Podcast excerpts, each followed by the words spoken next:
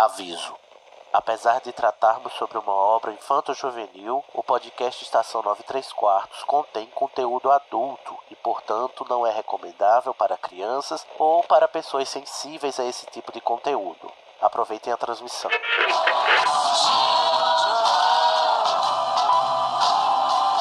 AD chamando, me escutam? Temos um novo boletim do tempo. O raio acertou. Repito, o raio acertou. Isso, como dizem, é a sua viagem. Desculpa, eu vou ter que deixar você. Dumbledore deve estar querendo. Deve estar querendo me ver. Bom, é, seu trem sai em 10 minutos. A sua passagem. Você poderia embarcar no trem. E pra onde me levaria? Em frente.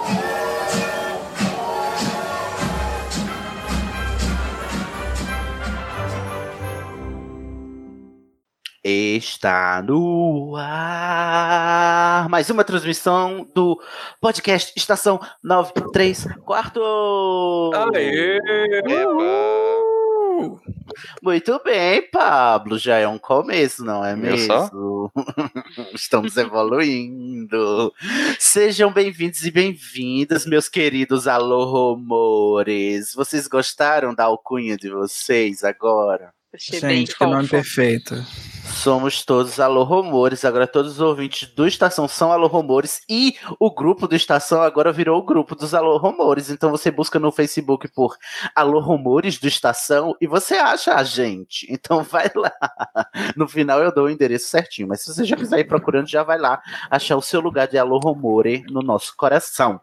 Hoje nós vamos falar, né? Nós vamos fazer, na verdade, mais um episódio biográfico a série Vida e Mentiras. E hoje nós vamos falar sobre a vida e as mentiras de Minerva McGonagall e Remo Lupin. Gente, Vidas, mentiras e retcons, né, Cid? e retcons, exatamente. Muito E bom. reescre- essa biografia não autorizada, né, que a Rowling escreveu da Minerva.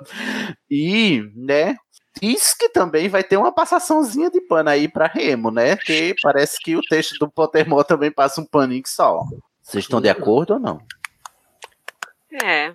Pra um cara que abandona a mulher grávida, eu não tô de acordo nunca. Tá bom. É. Chegaremos lá. Eu sou Sidney Andrade da Corvinal. Estou aqui com ela, que não perdoa o Remo, Bela Santos. Oi, gente. Quer dizer que não tem perdão. Não. Tá bom. Pra boy lixo, nada de perdão aqui. Que é isso, gente? O Lupin não é bolicho. Vocês estão falando do Lupin. Olha só de quem ele era amigo do Tiago e do Sirius. Vocês estão falando que o Lupin é bolicho. Olha, hoje vai ter briga. Também Mas estamos aqui. né? A rixa vai começar. Também estamos aqui com o Pablo de Assis. Tô aqui. Pablo que Só é pra Corvinal. lembrar. Isso, Hum. isso pra lembrar que uma vez maroto, sempre maroto. Ixi, mano. Eita. Nossa, vai ter choque de monstro aqui hoje. Ô, Bela, qual é a sua casa, Bela? Sou Grifinória. Ai, tá vendo logo. Mas primeira vez que uma Grifinória não passa pano pro maroto aqui, é isso mesmo? Confere, produção. Aqui a gente não Estou exalta cho- maus talentos. Estou chocado, tá vendo? Como até entre as, as almas cebosas a gente encontra alguém que vale a pena. Olha só. É, que- é que, é que foi muito pano passado, já não tem tanto sebo mais. É, deixa a JK passar, ela passou por Tá mim, lustroso por fandom, tá favor. Tá lustroso. Também temos ele, o Kaique Pereira. Olá. Kaique que está na sua segunda participação agora, não é, Kaique? É verdade. Qual é a sua casa? Que eu não. não- Grifinória, graças a Deus. Mais um Grifinório, não tô crendo. Pois é. Pessoal E que fica para- agradecendo a Deus por essas coisas. Ai, sim. é isso que dá falar bem, né? Só fala bem de um Grifinório, aparece vários ao redor, assim, querendo Não pode, não pode elogiar. o elogio. E para terminar o elenco de hoje, temos ele que não é Corvinal nem Grifinória, apesar de parecer Corvinal, Junior Code. Olá! Ainda estou no- na vibe do episódio passado. Muito bem. Muito que bem. Júnior que é Sonserino, sim, né, Júnior? Sonserina sim, Sonserina sim. Não parece, mas é Sonserino. Cid, o Guilherme chegou. Ai, Guilherme chegou? É. Oi, Gui. Fala aí, Oi. Gui. Ol- Olá, já estamos começando. Oi, o que que tá acontecendo? É minha irmã? O que que tá acontecendo? Eu amo esse meme. Temos também ele aqui aparatando conosco, Guilherme Mariano. Olá, boa noite, queridos Nossa, ouvintes, Guilherme. meus alô rumores, como vocês Oi. estão? Tudo ótimo. Qual é a sua casa mesmo, Guilherme? Que eu me esqueci também. Eu sou Corviada. Corviar. Ah, tá. Então, pelo menos a Corvinal está ganhando aqui hoje. Ainda. Tá em maioria Tá. de, de Mas Graças presença. a Deus, né? Uhum. Porque tem dois Grifinória aqui, você sabe, né? Quando vermelha muito, olha, alerta de cuzão. Ai, meu Deus do céu. Ó, Como, como dizem no Odor Cavalo, no podcast Odor Casa- Cavalo, cuzão alerte, cuzão alerte. Já sou o alerta vermelho. Não é o caso hoje, felizmente. Não é o pá. Então, jovens, alô rumores, nós vamos começar, né, a falar da vida desses dois personagens muito queridos e também muito ouriçados. Alguns não tão queridos assim, outros não tão ouriçados também. Rita Skeeter lança novo livro, Revelados os Segredos Que Obscuros. mistérios estes músculos disfarçam. A vida e as mentiras Era de. como a mamãe contava. Você quer ler? Não, não. Começando aqui, né, vamos colocar nossas penas de repetição rápida para fofocar, fazer várias fofoquintas sobre a vida desses dois personagens. E a gente vai começar pela vida dela, ela mesma, mais conhecida como a dona do meu cu, Minerva McGonagall. Ai, gente, que olha, antes da gente começar, vocês gostam da Minerva? Amo, Porra. sempre foi minha personagem favorita. Muitíssimo. Assim, porque já Bastante. Já ia mandar sair se alguém discordasse. Júnior, Eu e ela, inclusive, compartilhamos o aniversário. Nós temos aniversário no mesmo dia. É? Sim, com Nossa, muito librianozinho você. Eu só acho que Minerva tem um defeito só. Qual é? Grifinória. É porque na hora de colocar o que eu faço do, do chapéu seletor, ela poderia ter, tipo, se esforçado um pouquinho menos pra ir pra Grifinória e ter deixado ser selecionada na casa que é dela mesmo, lá que é Corvinal. De resto, Olha, temos esse dado lá na biografia. Achei que você ia falar que o defeito dela é só que ela é, que ela é viciada em esportes. É viciada em, em aposta. E Né? apostas eu esportivas. Apostadora compulsiva. a pobre da Todo mundo tem seu. Ter, tem direito ao seu vício. É, todo, é, exatamente. Um vício não se nega a ninguém, né, Paulo? Todo mundo Exato. tem direito ao seu. Senão psicólogo não teria trabalho. Um vício em copo d'água não se nega a ninguém. Ó, vamos lá aos dados biográficos de Minerva McGonagall. Só um minuto. Como o Junior Code disse, Minerva aí é de Libra, sim, muito librianazinha, inclusive melhor signo, não é mesmo? Assim como o Code e como eu mesma, Sidney Mello, também sou de Libra. Talvez até remetendo a deusa da justiça, né? Que é o nome dela. É, Minerva, exatamente. Eu o que, Pablo? Não, vocês conseguem decidir que esse de fato é o melhor signo? Não tem dúvida nenhuma. Talvez seja outro. Eu discordo. Olha, depois de ponderar muito, eu cheguei a essa conclusão, entendeu? Quem é que vai dar o voto de Minerva? Aqui. Quem será? Chama o Bial, chama o Bial. Ela nasceu em 4 de outubro, então ela tá no primeiro decanato de Libra aí, então tá ótimo. Chegando no, no segundo, já é muito de Libra, sim. A varinha dela é de abeto e fibra de coração de dragão, ou seja, muito inflexível, e a flexibilidade da varinha é inflexível, ou seja, Minerva dura na queda, não é mesmo? A sua varinha Hum. já está provando aí. A gente vai falar da varinha dela também? Tem algumas observações tem algum- depois. Pois pode falar agora, que agora é a hora da varinha dela. É, que a varinha dela, o, o, o, a madeira, né, que é o abeto, o fur, é associado justamente com é, uma pessoa que tem a, a, a mente muito forte, né, que tem, é focada e tem, já, tem, já tem uma propensão para transfiguração, de acordo com Hum. aquele texto lá que o, que o Olivanders Várias- fez. Ah, sim, é verdade. E E é, coração uma, é um tipo dragão, varinha. né? Exatamente, é um Também. tipo de, va- e coração dragão também, é um tipo de varinha que não faria a menor graça para uma pessoa que não fosse forte. É uma varinha só que ela é destinada para uma pessoa que vai ter. Vai ser uma pessoa forte. Rigorosas. Rigorosas. Muito que bem. E não é flexível, eu adoro isso, que a Minerva também não se dobra, né? Aí aqui a gente chega no defeito dela, né? Que é a casa de Hogwarts, que é da Grifinória, mas Oh, qual foi? tem umas controvérsiazinhas aí que a gente vai chegar já já lá quando a gente chegar na vida escolar dela, tá bom? Então espera aí que talvez ela não seja tão Grifinória assim como o Pablo adiantou, inclusive. Ela tem as habilidades especiais dela, é como a gente sabe, ela é uma animaga, né? Ela se Miau. transforma. Num gatinho cinzento com a marca dos óculos dela. Acho maravilhoso. E é um dos Melhor pou- detalhe. uma das pou- poucas animagas registradas no Ministério da Magia. Tem tipo um sete né?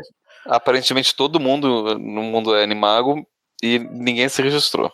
É, eu acho, é, eu acho no que último ela. século, sete, sete bruxos. Eu acho que ela, de todos os animagos que a gente conhece na história, é o único registrado.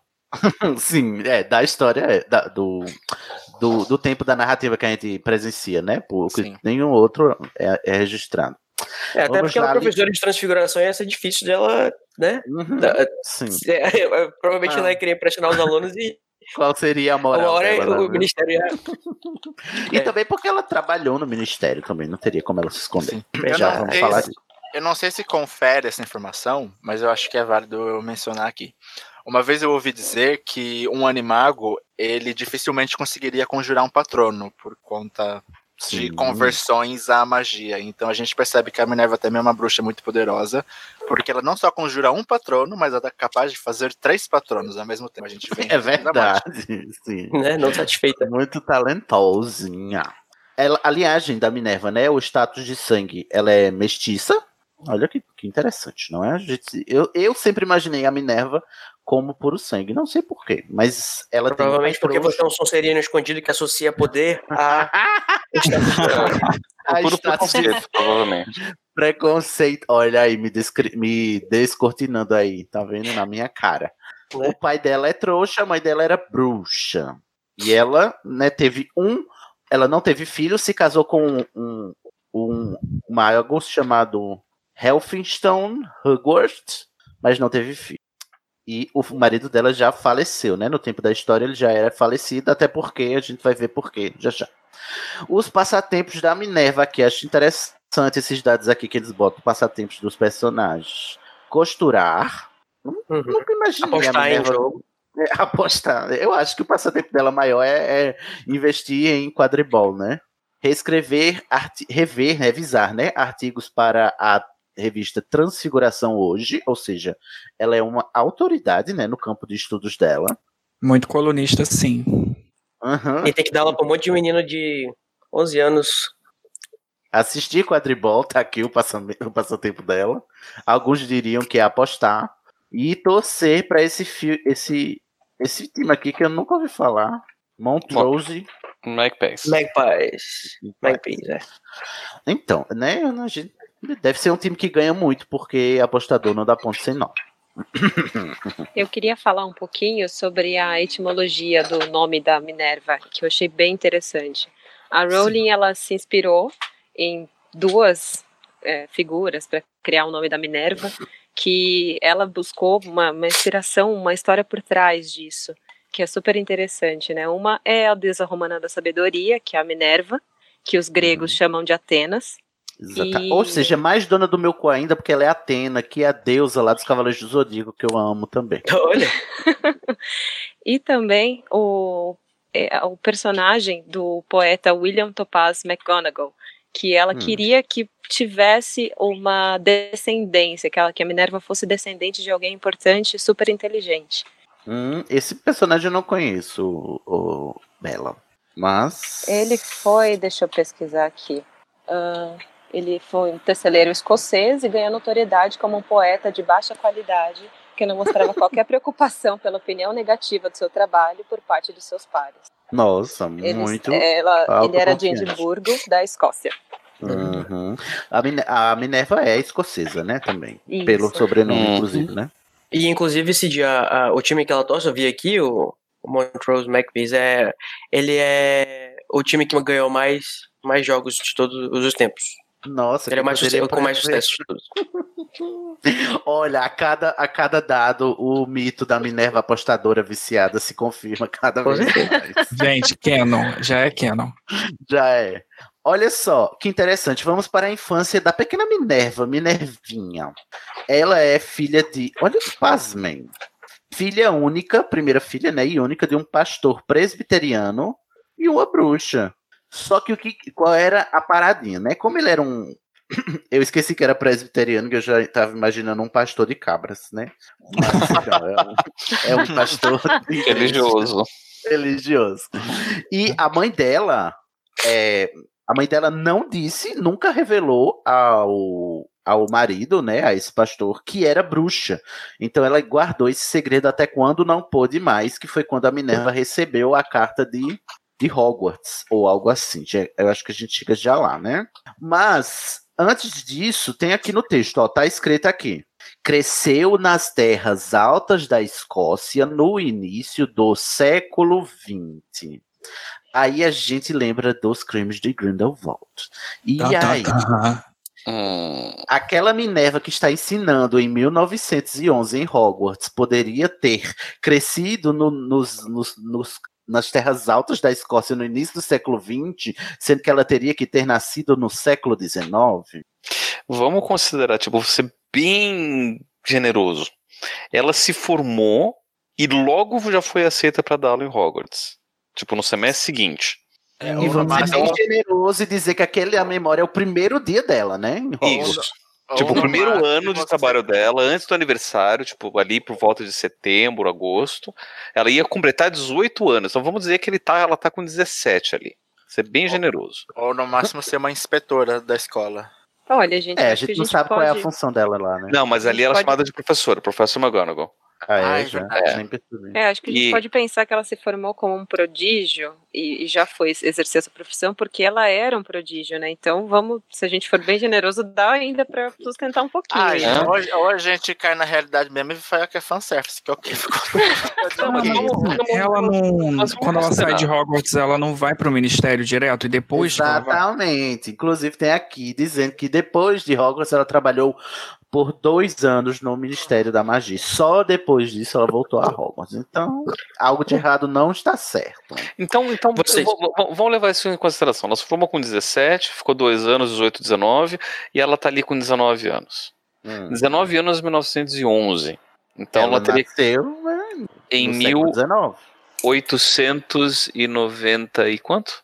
Alguém faz as contas aí pra nós? Ô, Júlio, você aí que é da matemática. Eu sou da matemática, sim. Eu tô, vocês estão Ah, pensando aí da, na, na, na cronologia da mecânica, eu tô aqui só pensando como é que uma pessoa passa 11 anos sem fazer Akio. Akio, por quê? A mãe, a mãe dela não escondeu que era bruxa por 11 anos. Ah, é verdade. sim. Como é que a pessoa esconde que é, bruxa É. do marido, gente? É verdade. Muito difícil, é muito amor. 1892 seria o nascimento dela. 1892. Então, ela entra no século XX com 8 anos de idade. 8, 9 anos de idade. Então, você pode considerar que ali, tipo, final da infância, começo da adolescência, foi todo no começo do século XX. Então, você pode considerar que. Nesse, sim, nesse caso, a Minerva seria só três anos mais nova que o Dumbledore, né? Que o Dumbledore caso, nasceu forçando em muito a 89. barra, né? Enfim.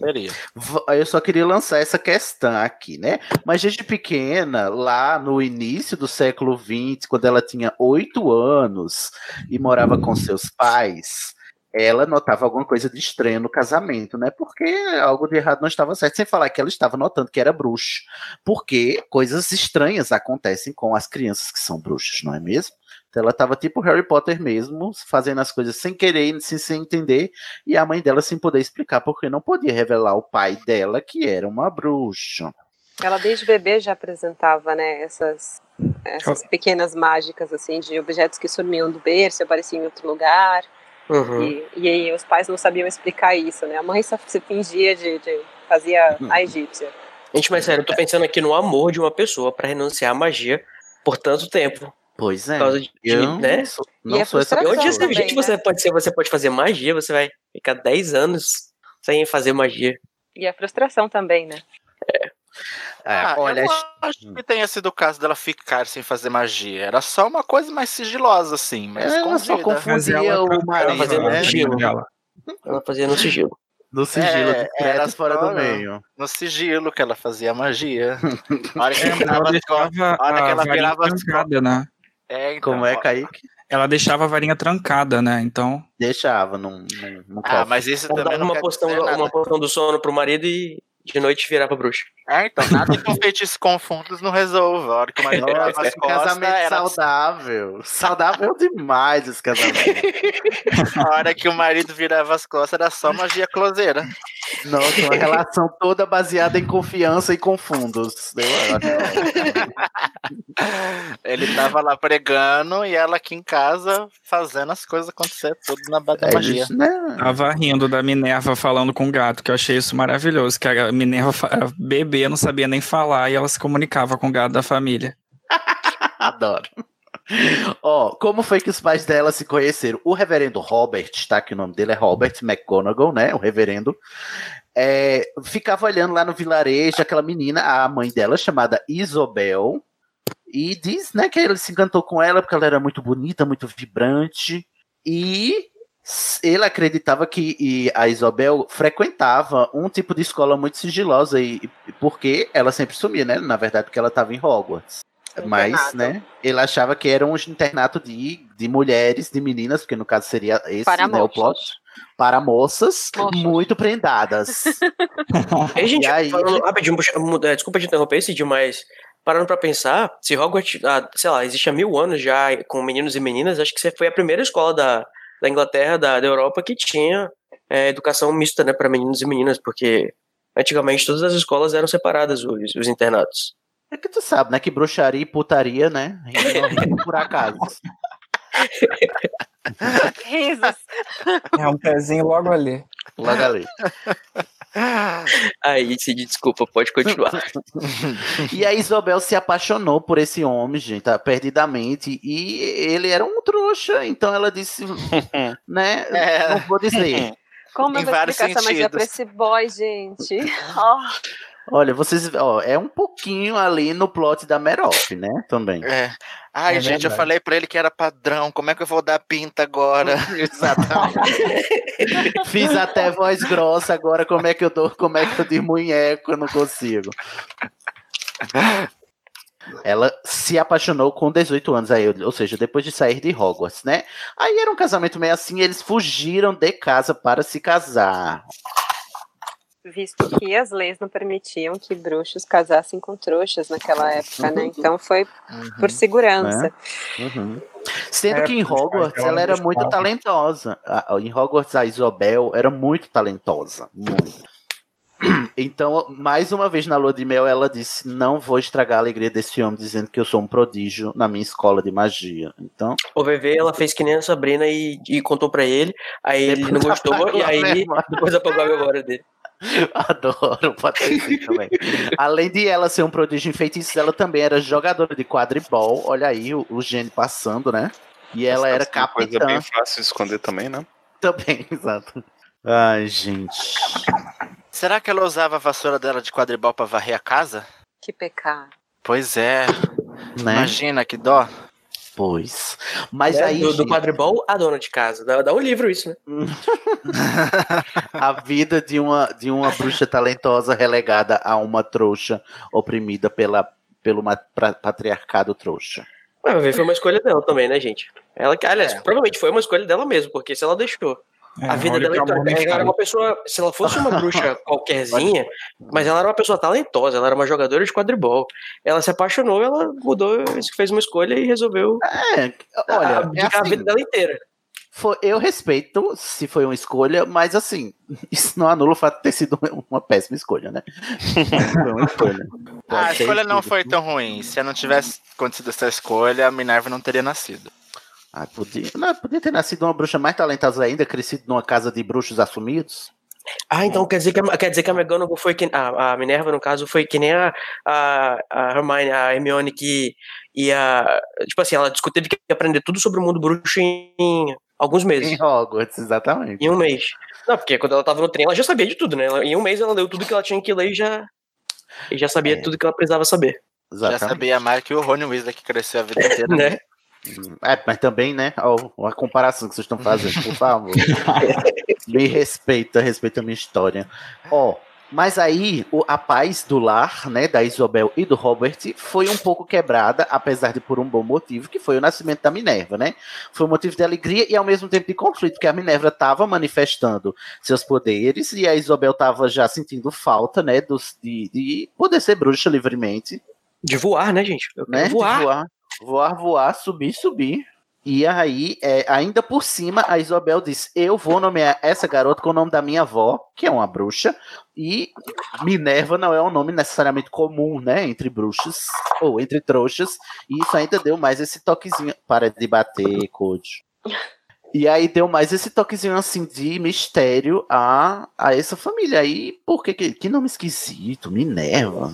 Aí de- rolou até climão na paróquia do, do Robert. Ela disse: Por que, que você deixou botar esse nome, esse nome doido na sua filha, reverendo? Que vergonha para a sua congrega, congrega, congrega- congregação. É o novo repangalejando. Aremonema, anemonema, anemonema. Vergonha para Esse nome pagão. Esse nome pagão, né? Esse nome Não bruxo. paga.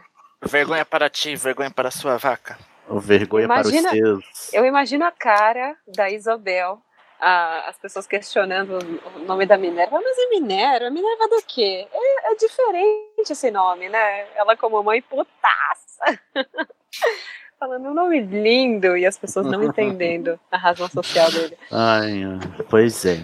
E aí a Isabel ficou assim, retraída por causa disso, porque a Minerva já estava demonstrando seus poderes além de desde o berço, inclusive falando com gatos, e ela ficava retraída, escondendo a Minerva, porque ninguém podia saber, né, que aquela criança era uma bruxa, porque ia revelar esse grande segredo da vida dela. E aí Me diz ela. uma coisa. Hum. A fam- E a família da Isabel? Tem alguma coisa relacionada a ele? A, a- a família, no caso, os progenitores dela, os pais, a família bruxa dela? Ela Não, fugiu será de que ele- casa. Cortou tudo, Code, perguntou novamente. Cortou. Não. Code? Ah, não, ah, ah. Oi. Oi, Oi, não tá diga alô, diga olá, Galisteu. Fala, Dum. Fala, Code. Oi, oi, oi. Olá, Galisteu. tá numa boa, assim? Que, ah, vamos lá, viver, renunciar a magia. Eu ainda não tô Porque ela aceitando fugiu isso, de consigo casa, né? Ela fugiu de casa pra casar com, com o, o moço. É, então né? ela não tinha nem. Eu acho que ela não tinha contato A com menina de 18 anos fugiu de casa.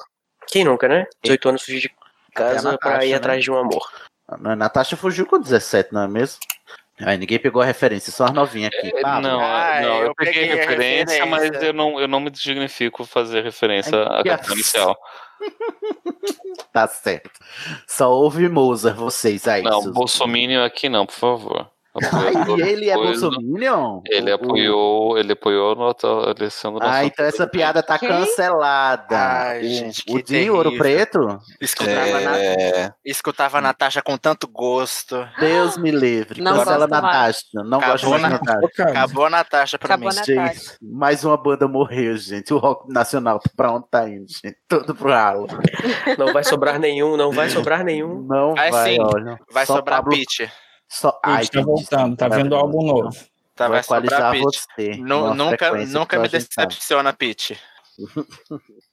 Bom, a Isobel, como ela era um grande talento em magia, né? Ela ficava dividida entre o orgulho e o medo, né? E a vergonha, assim, porque ela tá, já, já tava enrolada nessa mentira toda. Por, por esse homem que ama, esse homem devia ser muito bom de cama pra ela mentir desse tanto pra ele. Gente, pelo amor de Deus, não tem homem que me faça esconder minha vida. Não. Enfim, aí tem até esse plot, né? Que ela escondia a varinha no cofre, No armário. Né? No armário, tinha que ter que sair achei do armário. ambíguo isso. Mas, né, teve um dia que ela disse: É. chega, basta, muda Brasil, vou tirar minha, meu, minha varinha do cofre e mostrar esse homem. Esse homem não aceitou. Isabel é uma bruxona da porra, um mulherão da porra desse, né? Um. Aí vai sair bem assim, vai sair bem assim no BuzzFeed. É extra. É, bruxa mostra que. mo- Mostra a vara. É, como é que é? É. Peraí, peraí, que a editor vai ter que recuperar, vai ter que. Eu, tive um momento aqui que a minha piada não funcionou. Calma aí. vai ter que colocar o timing certo da piada. a gente pega todas essas risadas que a gente tá tendo agora, né, da, da, piada, e coloca no final. Faz um Olha, banco de risadas pra quando a gente Olha. precisar, a gente utiliza. Ainda pior bem é que você não é redator do BuzzFeed, não é mesmo? O pior é que eu fiz isso no episódio que eu tô editando. Ah! Eu tive que mudar as risadas de lugar. Ai, que absurdo. Olha, estação, estação mente. Manipulador. Atrás da cortina. Vai lá, Code, tenta de novo, vai lá. Vamos lá, tentando segunda você. vez, tomada 2. É, extra. É, homem descobre que sua parceira de 10 anos tem uma vara. No cofre. Ui. No... Mas aí, né? É. Aí a gente Pronto, coloca risadas agora as risadas até agora. KKKKK. KKK. E aí, né, ela ficou com medo porque agora o marido dela despirocou e tem todo o negócio do, esta- do estatuto de sigilo. Também ela tinha medo de ser presa, porque inclusive, né, se revelou para um trouxa que ela casou. E, né, elas estão obrigadas a seguir esse estatuto de sigilo, portanto, o marido dela não poderia contar a ninguém ou enfrentar a fúria do Ministério da Magia. Mas, né, como, né, nem tudo é flores, o, o marido dela era um pastor presbitério. E aí- profundamente chocado. Uma dúvida, por Pegou favor. Vamos, vamos discursar sobre isso, se já se não for uma questão respondida. Existia o estatuto de, existia o estatuto de sigilo que era muito rigoroso para trouxas é, não saberem sobre a magia nessa época. Uhum. Mas, mas e quando existiam pais que, que eram trouxas e os filhos nasciam bruxo? Como funcionava isso? Porque me parece é, rigoroso até nessa Mas é- parte. Nessa, é, lá na Grã-Bretanha, pelo que a gente entende, o Estatuto do Sigilo não é tão rigoroso assim. Tanto é que é, é permitido casamento entre trouxas e bruxos. Desde que, né, eu acho que eles têm que se declarar ali, né, no- do- diante do mistério que você está casando com um trouxa, que o trouxa tem que se submeter à lei do sigilo também, deve ser algo do tipo. Ao contrário dos Estados Unidos, que nem, nem isso é permitido. Inclusive, nos Estados Unidos, a lei obriga que você oblivie oblivie todo trouxa que viu magia. Tipo, é, é lei. Se você não obliviar um trouxa que viu magia, você vai preso. O que deve ser Então, super né, difícil, né? Porque aparentemente feitiço de obliviação não é um feitiço fácil. Uhum. É. Então deve ser ensinado na escola, não é mesmo? Uhum. E aí, ó, o amor permaneceu, mas a confiança se quebrou. Porque vocês sabem, né, que a confiança é um cristal que quando se quebra jamais se cola. Olha que bonito. Sidney Mello. Peraí, só um minuto, gente. Tá bom. Ah, sim, a Minerva teve dois irmãos, gente. Olha só, esse dado aqui imprevisível. E aí, né, a Minerva que ficava a- a- en- encarregada de ensinar eles que eles não deviam expor sua magia em todo canto, porque, né, geraria constrangimento, inclusive dentro da comunidade lá.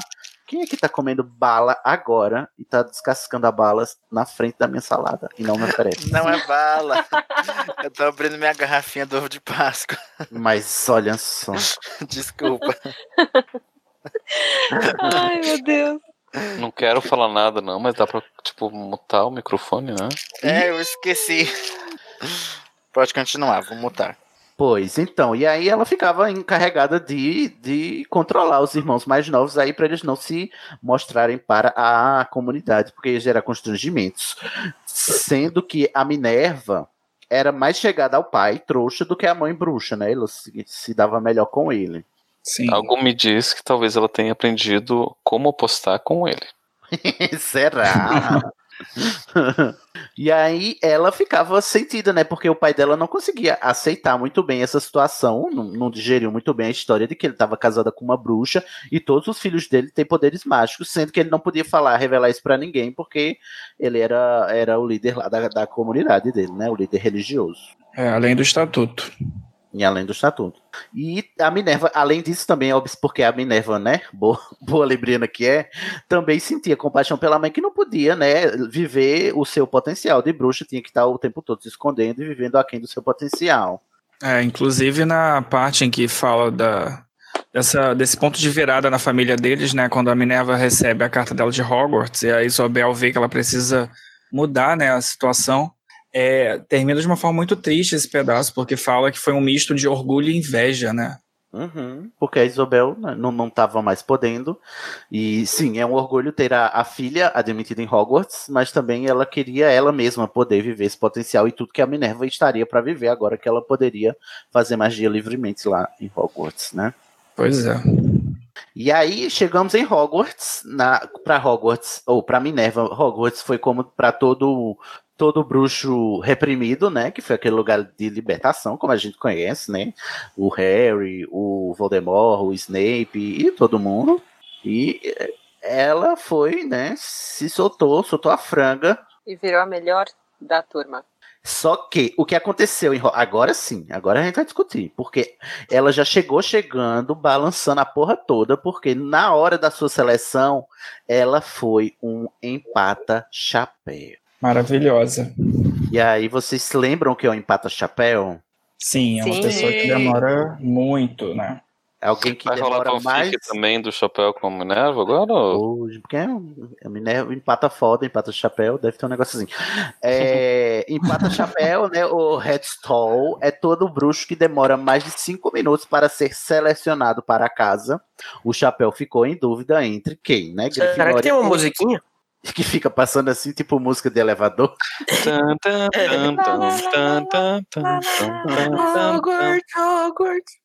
E aí ela ficou, o chapéu ficou é, Corvinal ou Grifinória? Corvinal ou Grifinória? E botou ela na Grifinória. Que pena, não é mesmo? É Muito que bem. Pra quem Muito diz que o chapéu seletor é infalível, aí, tá aí o erro. Olha aí o, o erro do chapéu seletor. Vocês parecem que estão igual a mãe da Minerva, tudo com inveja. E o engraçado foi Ah, que. pronto, agora ao invés de Grifinório, pelo amor de Deus.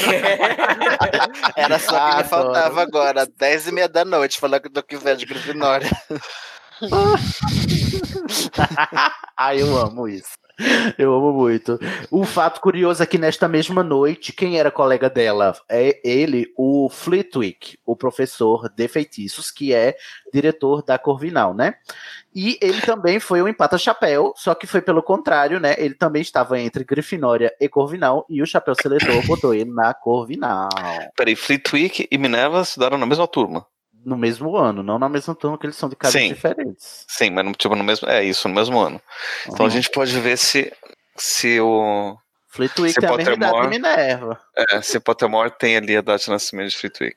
Exatamente, olha aí o indício. Vamos, Xerox.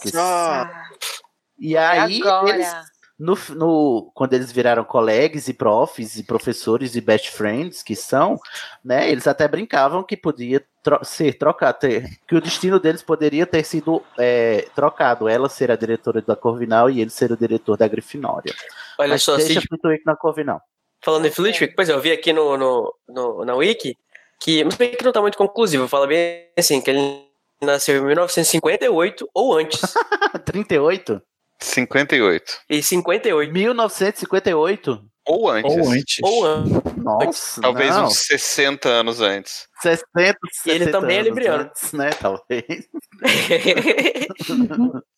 Fica aí aberto pra. Né? Né, deixa eu ver aqui Mas no se a gente- texto da, mas da se a gente Minerva considerar- mesmo ano mesmo. Mas se a gente considerar que, que o, no primeiro filme o Flitwick tá bem velhinho, cabelo branco, vai, vai que entre o, o primeiro e o terceiro filme, ou, aliás, o primeiro e o segundo filme, ele vai lá e toma uma, uma poção da juventude do, do Dumbledore. São chamada retcon.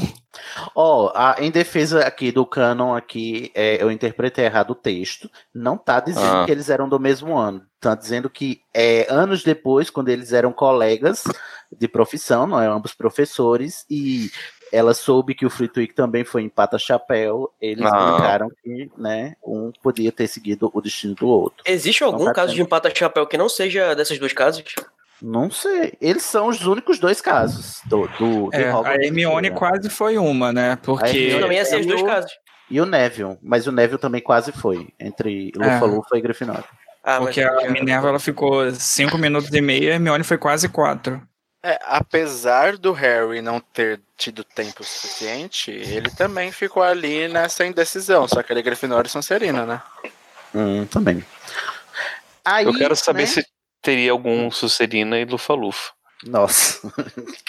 Nossa. Essa dúvida, assim. Qual- Qualquer geminiano que você conheça, Eu acho, Teria, como é o nome do, do rapaz lá de Fragmentado, o Kevin? Gente, falando em matemática, é, né? falando em matemática, olha só, Cid, a, a, a Rowling disse que Hogwarts tem aproximadamente mil alunos, né? Isso seria 140 alunos mais ou menos por ano. Agora imagina essa cerimônia. Pois 140 é, menino. Se for um minuto cada um, são 140 minutos, são mais de duas horas de seleção. Socorro. Não, a Rowling está louca. E só Não come cabe depois da alunos. cerimônia, né? Hã? Não, mas E eu só acho que come depois da cerimônia, né? É verdade. É, eu acho que na verdade são mil alunos considerando pós-graduação também, né? Nossa. tá bom. Vamos em frente. Minerva foi logo destacar, se destacou logo, né, na sua turma, muito intelectualzinha ela, e ela se destacou mais em que mesmo, gente? Em transfiguração, não é mesmo? Tem outro detalhe aqui que bota em xeque o cânone, lá dos E também em Felino Tong, né? Ela falava Felino Tong também? Felino Tong, é, é Felino Tong. Ela era muito elogiada pelo chefe do departamento de transfiguração, conhecido como Alvo Dumbledore. Uhum. Ou seja, Dumbledore foi professor de Minerva, então não tem como ela ter nascido em 1892, quando Dumbledore nasceu em 1889. Uhum. Nossa, minha E na- cabeça tá a própria Nazaré nesse momento. E não tem como ela ter nascido também nessa época se Dumbledore foi professor de transfiguração bem depois de 1911. Exatamente, que ele era professor de defesa contra as artes das trevas, né? Como a gente viu no filme. Enfim, só olha esse cânone se desmanchando na frente dos seus olhos. Segura aí, ela roubou. Eu posso fazer um desabafo sobre esse negócio do professor de defesa contra as artes das trevas? Prometo que não vou me alongar. Sobre o quê? Sobre essa questão do professor de defesa contra as artes das trevas. Sim, pode. Porque, tecnicamente, ele recebeu uma punição do ministério de que ele é, ia. Como é que tudo, qualquer Foram duas punições. A primeira, tudo que você fizer, eu vou saber com a sua varinha. E a outra é você não pode, não vai poder dar aula de, de defesa contra as artes das trevas mais, certo? Certo. Só que no final, depois que ele percebeu que o Dumbledore estava do lado dele, ele só tirou uma das duas punições. Eu não sei, é porque eu acho que dessa altura já tinha outro professor, provavelmente a Minerva, aí ele não quis, né, tomar o lugar De dele. que? De defesa? Oh, perdão, a outra. É. Como chama a outra, gente? A Galateia. Não sei. Até Galateia. Enfim, gente, olha, fica aí no ar. Vamos em frente, porque agora temos a primeira decepção amorosa de Minerva. Gente, vocês acham que Minerva não tem coração? Ela tem sim um coração que bate e sangra. Tadinha. Ai, ai. Aí ela terminou Hogwarts, né? E foi passar uns meses em casa, porque logo em seguida ela iria passar dois anos trabalhando para o Ministério da Magia. Só que quando ela estava nessa sua temporada em casa, ela fez o quê? Puxou a mãe dela e se apaixonou por um trouxa. Oh, não. Olha só. Porque A história se árvore- repete. Como é? A, a fruta não cai longe da árvore. Uhum. Exatamente. Ah, eu adoro que no texto está dizendo foi a única vez na vida da Minerva McGonagall em que pode-se dizer que ela perdeu a cabeça. Olha. Só olha. Será que foi só a cabeça que ela perdeu nesse relacionamento? Gente, nossa, Pablo, hoje você está on fire, a língua ferina. Ela pode ter perdido o tempo dela, talvez, não sei. É, pode Hum. ter perdido. Ai, que susto, achei que, ela, achei que ela podia ter perdido outra coisa, deixa pra lá. Uhum. Eu adoro. Aí ela se apaixonou por um fazendeiro ali da região, da, da mãe dela. Mas o texto diz aqui que, embora ela não fosse tão bela quanto a mãe, o fazendeiro, o fazendeiro se encantou pela sua personalidade cativante. Personalidade. Né? É por isso que eu digo, gente, não procurem beleza, procurem interesse. Porque pessoas interessadas são melhores do que pessoas bonitas. Interessados ou interessantes? Interessantes. Ah. Pessoas Os dois. interessadas em determinado ponto de vista também é bom.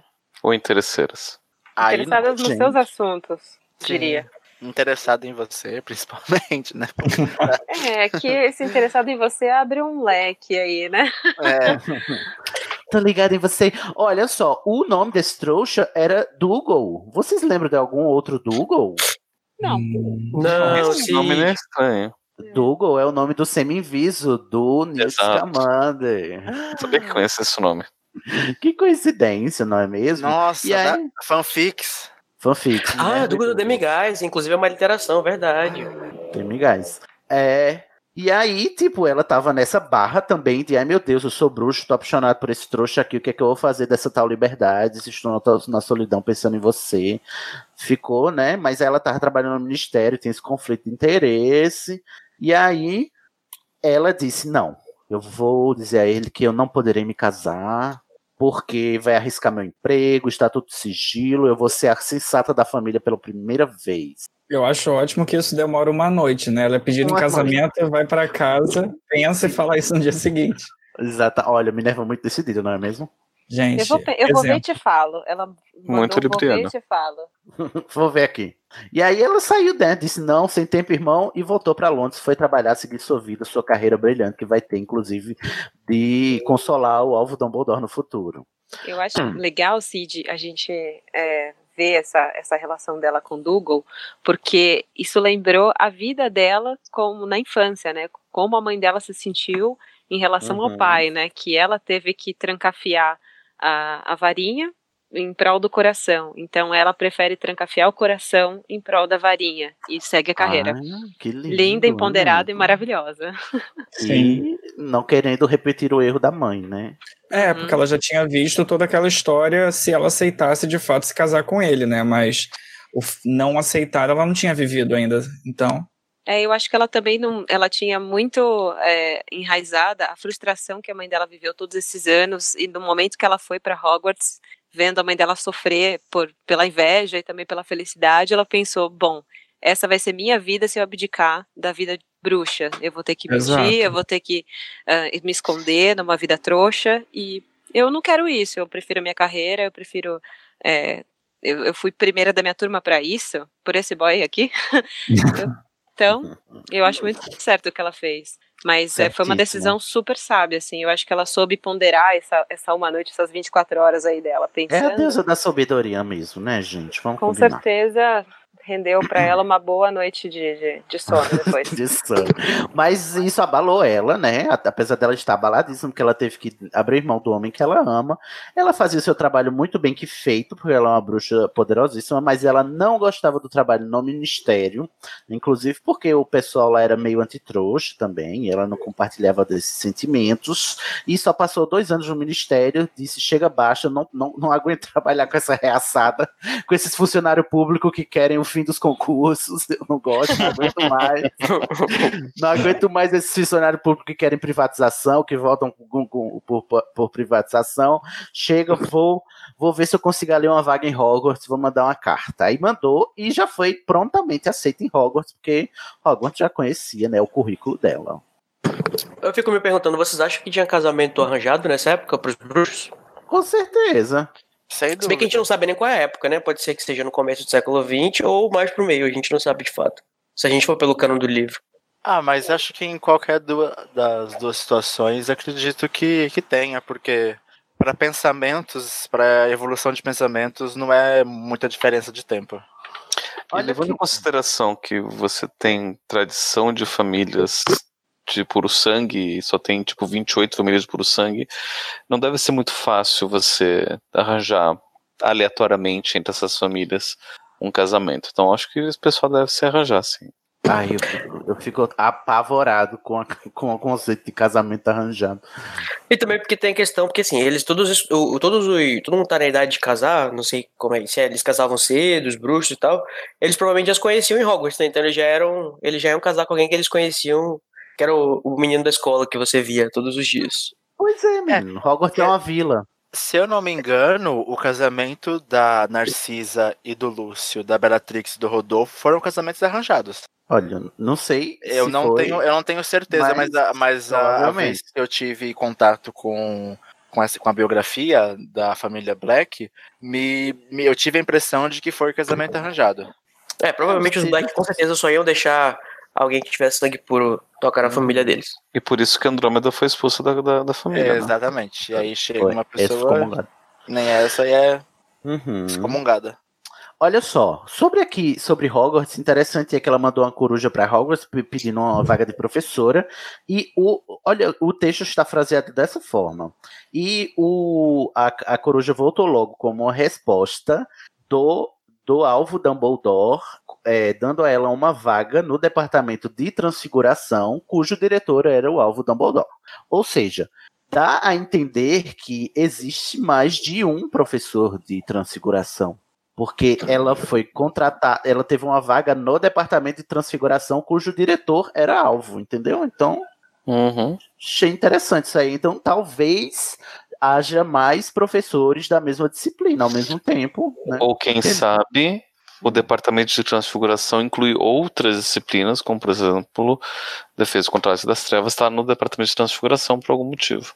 Talvez, é, pode ser. Então, não fica tão assim. Fica Tentando mais... defender o filme. Assim, eu defender. acho meio estranho que a gente tenha visto durante cinco, sete livros nenhum professor repetido ao mesmo tempo. E toda vez que eles anunciam professor novo, por exemplo, de defesa contra as artes das trevas, é o professor de defesa contra as artes das trevas. É, Em, o professor, com é artigo definido. É então, Ou- eu acho que ou- não só é um professor mesmo. ou talvez- Todos os casos, inclusive.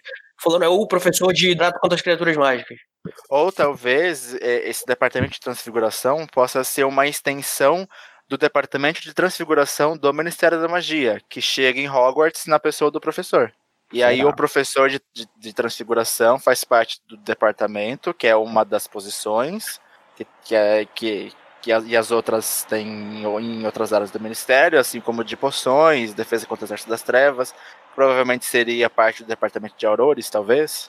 Ih, não sei. Não seria ah, é uma- muito fundo demais aí, eu acho. É. Será o Dumbledore no mistério? Não, o Dumbledore nunca estaria no ministério, não.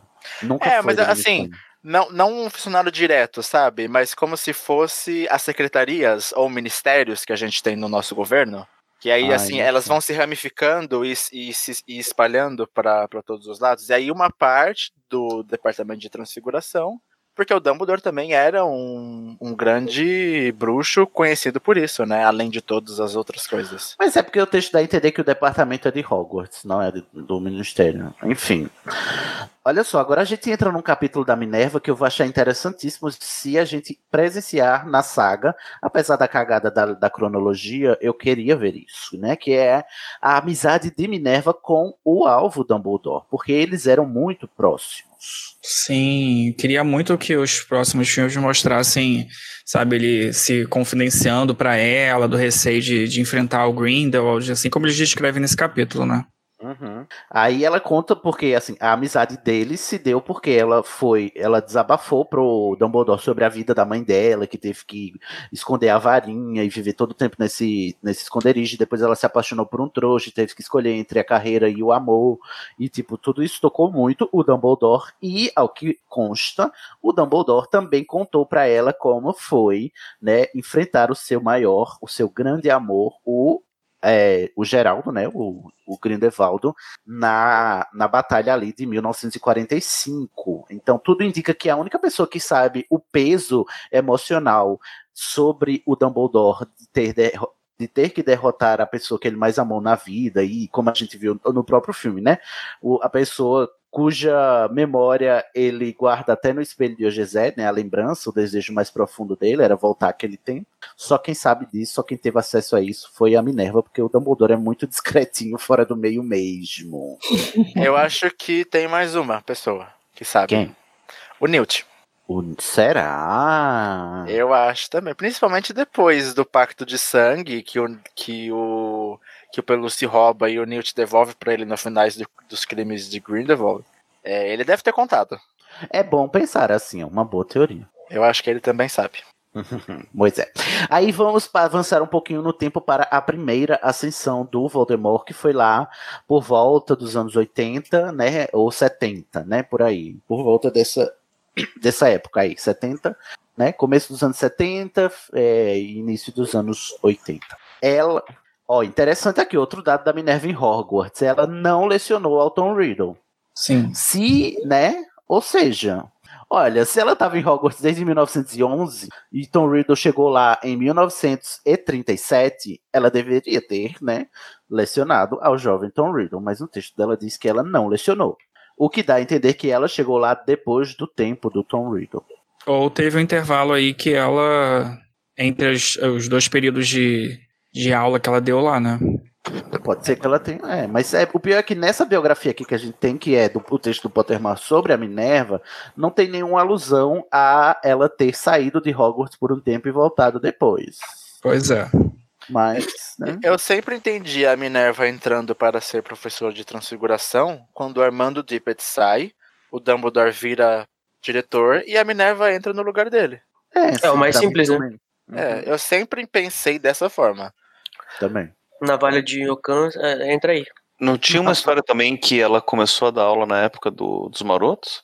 Sim, É, ela sim, deu aula pra Ela era eles. professora pra, deles, assim. Inclusive tem aqui no, no texto. Inclusive professora do Snape, né? Do, S- é, do Snape também. O, no texto aqui tem dizendo que ela não foi membro da, da Ordem da Fênix, da primeira formação, né? Porque. Por razões de motivos, eu acho que ela não queria se meter diretamente, mas isso não impediu ela de ajudar a Ordem da Fênix, porque por ela ser um animago, né, e se transformava em gatinho e conseguia informações preciosas, né, ouvindo, ouvindo as conversas aí e sendo uma espiã. Gente. Gatos.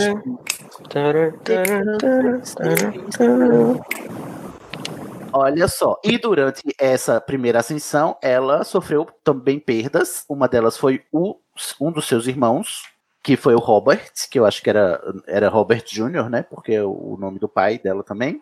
E dos seus dois alunos favoritos, que eram Lily Evans e Tiago Potter. Aí vocês vão defender a. Olha, o único defeito da Minerva agora é o que? Gostava do Tiago, né?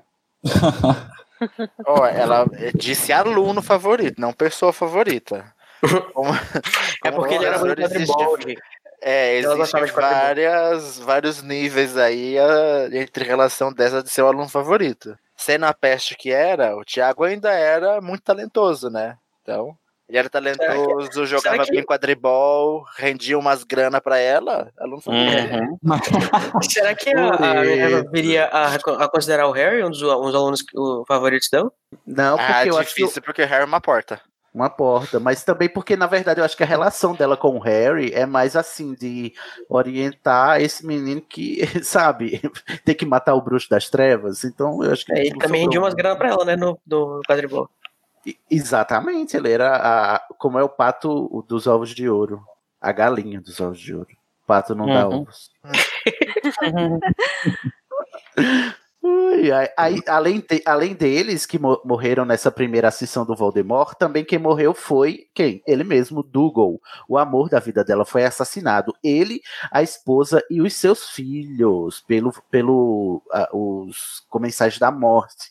E aí, quão traumatizante não deve ter sido para Minerva, primeiro, né, ver o homem que ela amava, né, com a família feita e essa família ter sido brutalmente assassinada por, pela ascensão do Bruxo das Trevas. Aí ela se culpa um pouquinho, né? De ah, será que se eu tivesse casado com ele eu não podia ter feito alguma coisa, né?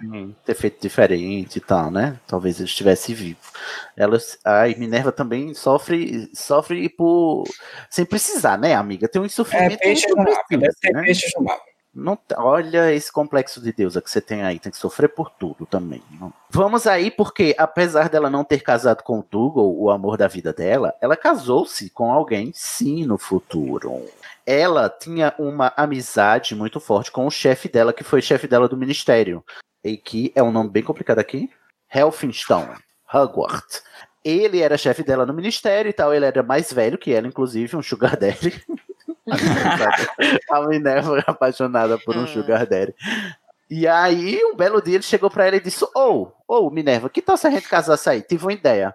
Ela ficou o quê? Passada na manteiga e no azeite. Ela rejeitou de primeira, mas depois pensou bem, porque Minerva é assim, Libriana é assim, né? Primeiro rejeita, Pondera. depois pondera, pensa melhor e diz: Não, bora, bora casar aqui. Porque eu tô sozinha, você também, não tô fazendo nada. Não faz mal bater um papo assim gostoso com alguém.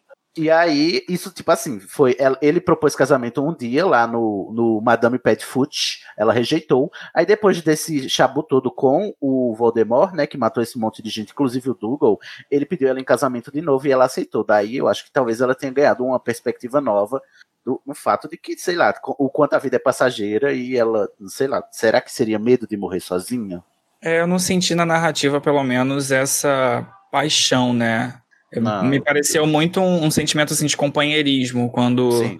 menciona esse, essa relação deles. É verdade. Também senti isso, assim, de tipo, ah, nós somos velhos amigos, né? Vamos envelhecer, não queremos ficar só. Então vamos aqui casar, morar numa cabaninha aqui em Hogsmeade, que é perto de Hogwarts, que aí eu já vou pro meu trabalho assim a pé mesmo, não preciso nem pegar metrô, nem um expresso. É. E fica e fica isso. Só que Minerva, muito empoderada que é ela mesma, ela disse: "Não quero trocar meu nome, vou manter meu nome de solteira, tá, querido?" Ela mesma. Ela mesma. E assim permaneceu. Deu um chabu na comunidade do que como assim uma mulher não bota o nome do seu macho na sua certidão de identidade, mas ela botou o pé, bateu o pé e está McGonagall até hoje. Até porque ela é muito chegada com o pai, né? Porque o nome Exatamente. também é de homem, né, gente? Mas tudo bem.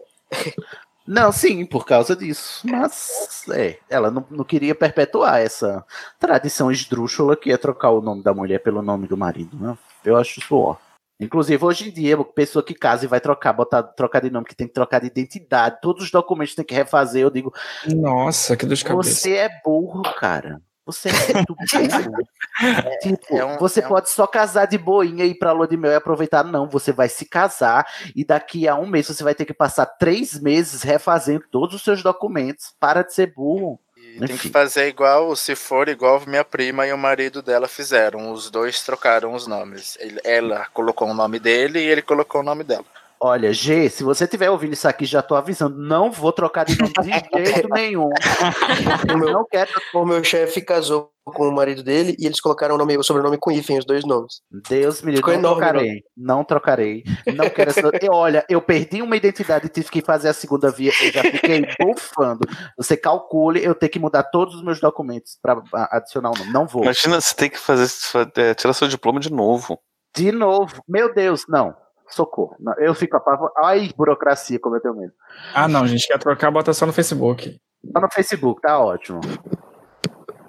Mas, mas não a Minerva. A Minerva continuou com o nome do seu pai. Muito bem, Minerva, lindíssima, falou tudo. Aí o casamento dela foi muito legal, muito que bem. Eles não tiveram filhos, só né, cuidavam lá dos sobrinhos, né, me identifico.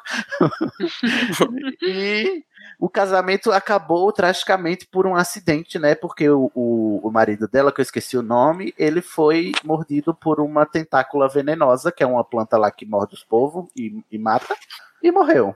E foi e disse no céu tempão e morreu. Triste, né?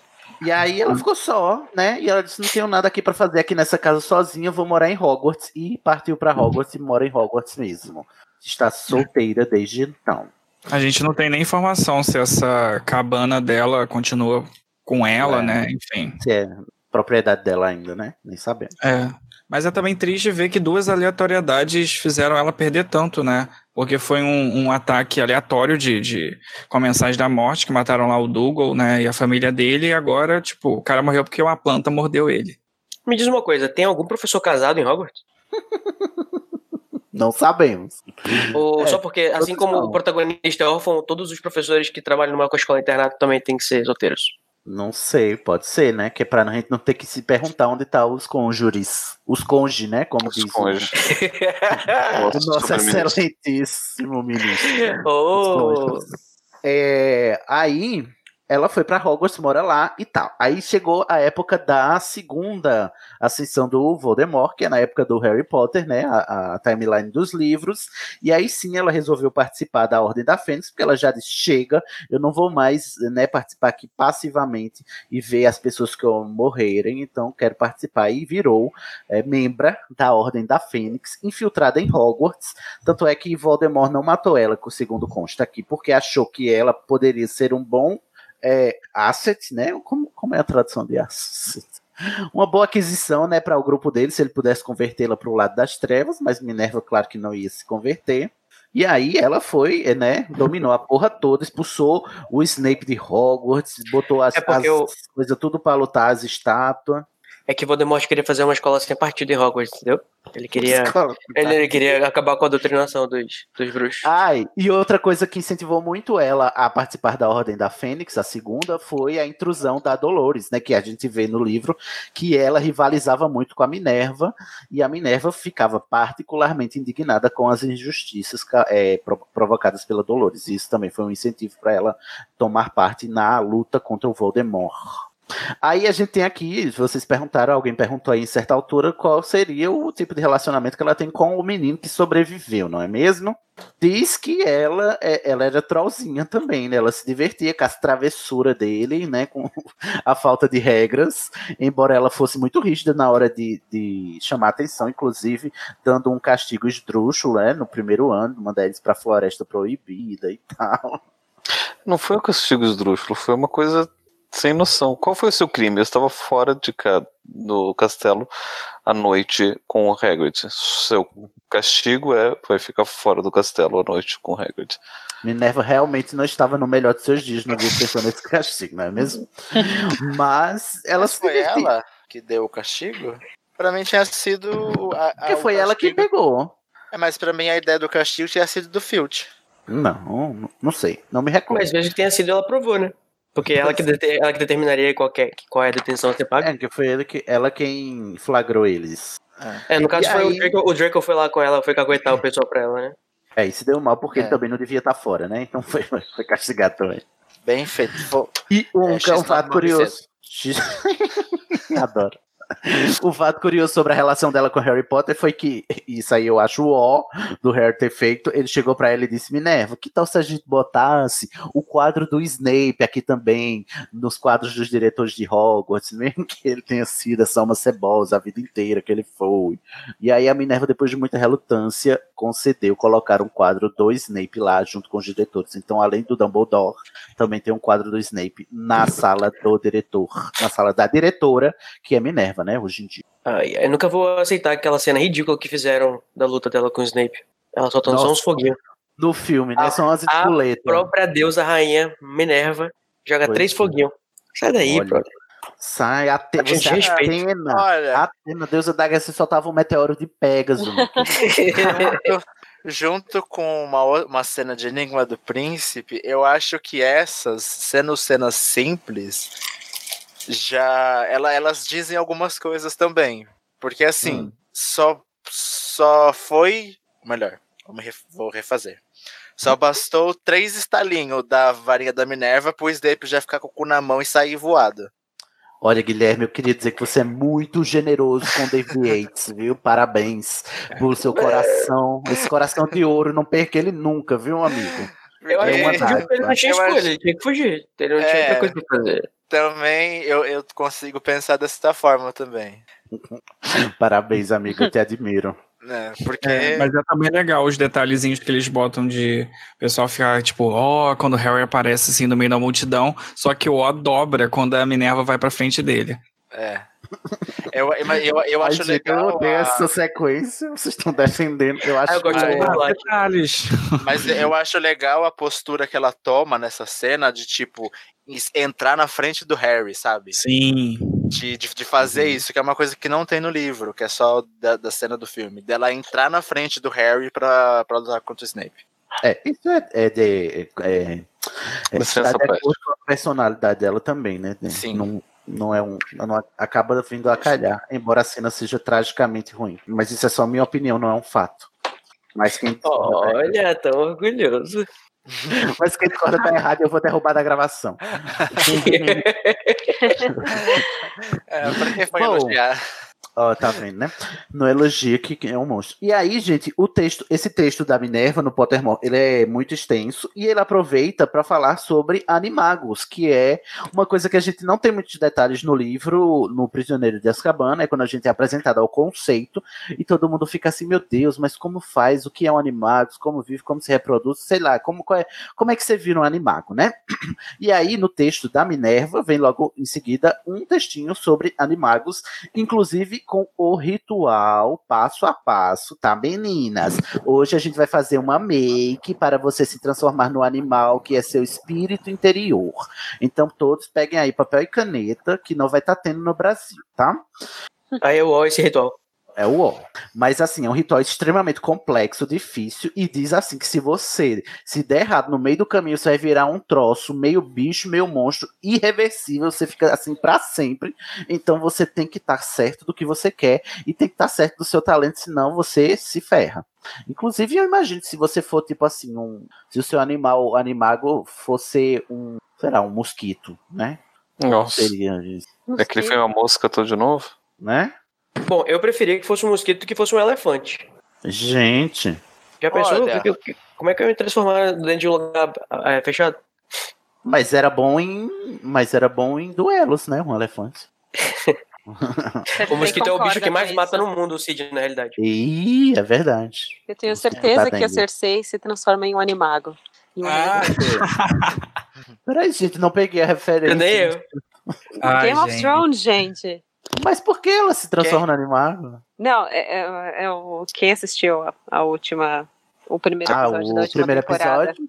É, Ah, não vi ainda. Então não dei spoilers, é melhor não, não, não vou dar spoiler. Mas ela, se, o- se ela tivesse um animago, ela seria um elefante. Ah, se ela fosse um animago. Entendi agora, já recebi spoilers. Ah, agora eu entendi. e aí Mas o texto. Mas assim. Mas deixa- não assistam, não. Leiam o livro. Espero terminar, que a série é uma bosta. Deixa eu comentar sobre o bicho que se transforma. Hum.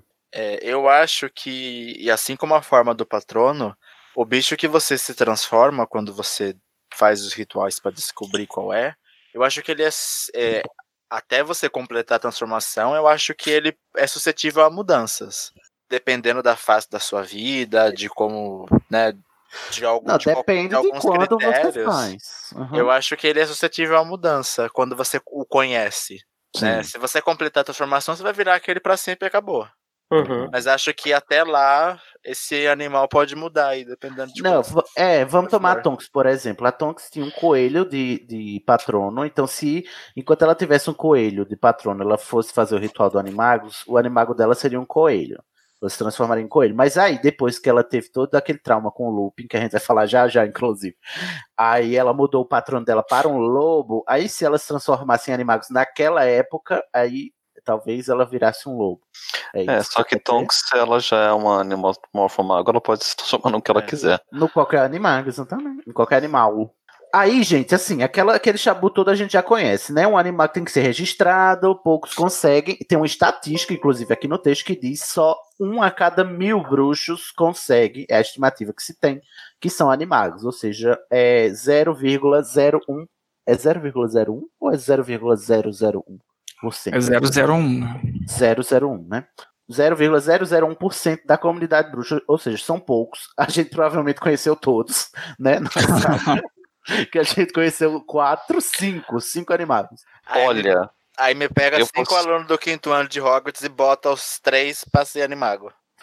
Né? é, e sendo que um deles era o, o, o Pedrinho, né? É. O Pedro, Pettigrew. Mas a gente teve ajuda. Mas vamos lá pro ritual. É, não precisa. Ah, tá. Você vai falar do ritual, porque não precisa ter muita perícia em magia pra você fazer o ritual do, do animago, não. Só tem que ter muita. Muito saco. Autocontrole. É. Mas aqui no texto diz que é necessário ter talento em transfiguração e em poções, porque envolve os dois, né? Envolve magia de transfiguração e um- a feitura de uma poção, que essa poção totalmente maluca, mas eu acho muito massa o ritual, embora ele seja muito maçante. E também muita paciência e zero ansiedade. Exatamente, é um tratamento contra Uhum. é, transtorno de ansiedade generalizada. É, e tem que Olha ter uma só. boa memória também, porque Também. se você acontecer alguma das coisas que você não lembrar que tem que fazer naquele dia quando tá acontecendo, pronto, já danou o ritual todo. Então, meninas, anote aí a receita. Vamos dar para vocês. Anote os ingredientes e o modo de preparo, tá? Primeiro passo. Durante o mês inteiro de uma, cheia, de uma lua cheia até a outra, mantenha constantemente a folha de uma mandrágora dentro da boca, sem engolir, nem retirada da boca. Se isso acontecer uma dessas duas coisas, você vai ter que fazer tudo de novo, voltar do começo. Então, Dúvidas. hum, Nesse passo, a pessoa fica durante o mês inteiro em jejum. Pois é, eu fiquei pensando nisso também. Mas, como é que diz Acho que ela que tem é que colocar ficar- embaixo da língua e mastigar as coisas. Ou você Ih, coloca ali na bochecha do ladinho, você come. Aham, não disse que tem que Pode fazer comer jejum, apenas não? milkshake. É, porque eles É, falam da líquidos. única folha de mandrágora na boca, né? Eles não Uhum. falam se é no céu da boca, se é debaixo da boca. Hum, tem que estar lá dentro. E também qual o tamanho dessa folha? Pode ser Não dobrada? sei. É picada? Ah, eu sou muito virginiana, gente. Mas foi uma mandrágora novinha. E a folha deve ter alguma mandrágora. propriedade mágica que ela não se desintegre em um mês na boca da pessoa, né? Ah, É, é uma mandrágora. Porque a saliva, não, a saliva não, não vai digerir. Usa, usa um feitiço de cola e cola a folha assim no céu da boca, pronto. E usa um Gente, feitiço de saliva-. Saliva digere amido, a folha geralmente tem clorofila, daí nem o, o suco gástrico digere. Então, eu acho que fica. Tá de boa. tá, ao segundo passo agora, atenção. Remova a folha na lua cheia, ou seja, depois de você passar um mês com ela na boca, você vai remover, ela vai estar toda rançosa de, gru- de cuspe. Você vai tirar essa folha da sua boca toda cuspida e botar num potinho. Num Gente, como é que escova o dente? E tem que É, ser de ó. cristal. Fala, Gui. Já sabemos porque a Lily não saía com o Thiago nessa época. Certeza que ele tinha bafo. Bafo, bafo de mandrágora. Bafo de mandrágora. E esse, esse, esse potinho de cristal com essa folha tem que estar exposto aos raios da lua. Se, acho, adoro. Se a noite estiver nublada, você vai ter que fazer o processo tudo de novo. Jesus. então você ainda está sujeito às intempéries do, do clima, entendeu? Mas você faz um feitiço pra agitar o tempo, de repente, né? Faz que nem Tem essa que sorte. Um vento. Aí nesse frasco você vai acrescentar um fio do seu próprio cabelo, uma colher de chá. Eita, de- a colher de chá Ela tem que ser de prata, tá, prata. gente? Não pode Com ser daquele orvalho- faqueiro safado faqueiro da Tramontina, não. que você comprou no Pão de Açúcar. Não pode, tem que ser de prata. E aí você tem que botar uma colher de chá de prata de orvalho colhido que não tenha sido tocado pela luz do sol. E nem por um humano. Durante sete dias. Vocês acham que facilita? Então, recapitulando, você tem que botar nesse potinho com a folha toda babada, à luz do luar, uma colher de chá de prata de orvalho que não tenha sido tocado nem por ninguém, nem pela luz do sol durante sete dias e um fio de cabelo seu. Tá fácil. Isso é os ingredientes da poção. É, se contar que a floresta proibida é bem fechada, ali você consegue pegar o Você orvalho. consegue coletar o orvalho. É, E, e na verdade, assim, é, é, eles falam é, nem pelo pé humano, né? Então você pode coletar de uma árvore, talvez, né? Ninguém pisa em árvore. Uhum. Na copa da árvore, enfim. E também Você pode levar umas plantas para dentro de uma sala também pra ver se vai gerar orvalho dentro da sala que não tá recebendo a luz do sol. E- Mas o frasco tem que. Ah, não, é o frasco que tem que ser tocado pela lua, não é o orvalho. É, Tô o frasco. confundindo tudo aqui. E também faltou, Cid, a Olha, já tá difícil. da A cris-. E é- eu, olha, eu quero saber o que é uma crisálida, que parte é, É essa, e o que é um aqueronte. É o casulo. É o casulo do bichinho. E a, que, Ah. a deve ser uma, uma espécie de animal mágico, uma Ah, borboleta, enfim. entendi. Um vermezinho que vira uma borboleta, que sofre metamorfose. Então tem que pegar o É. casulo desse, desse Porque você bicho também vai fazer uma uma metamorfose. Hum, é mesmo. Coloque a mistura. Muito. É, mas olha que chique, né?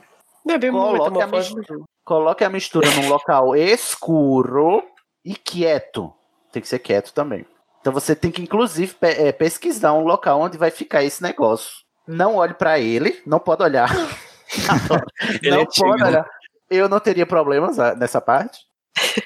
E não perturbe essa poção, essa mistura que tá lá nesse frasquinho, até a próxima tempestade de raios. Você tem que esperar uma tempestade de raios cair ali perto de onde tá essas, essa poção lá guardada. E aí, meu filho, isso aí pode demorar um mês, um ano, dois anos, quantos, depende do seu lugar onde você faz, né? Se tem muita tempestade de raio ou não.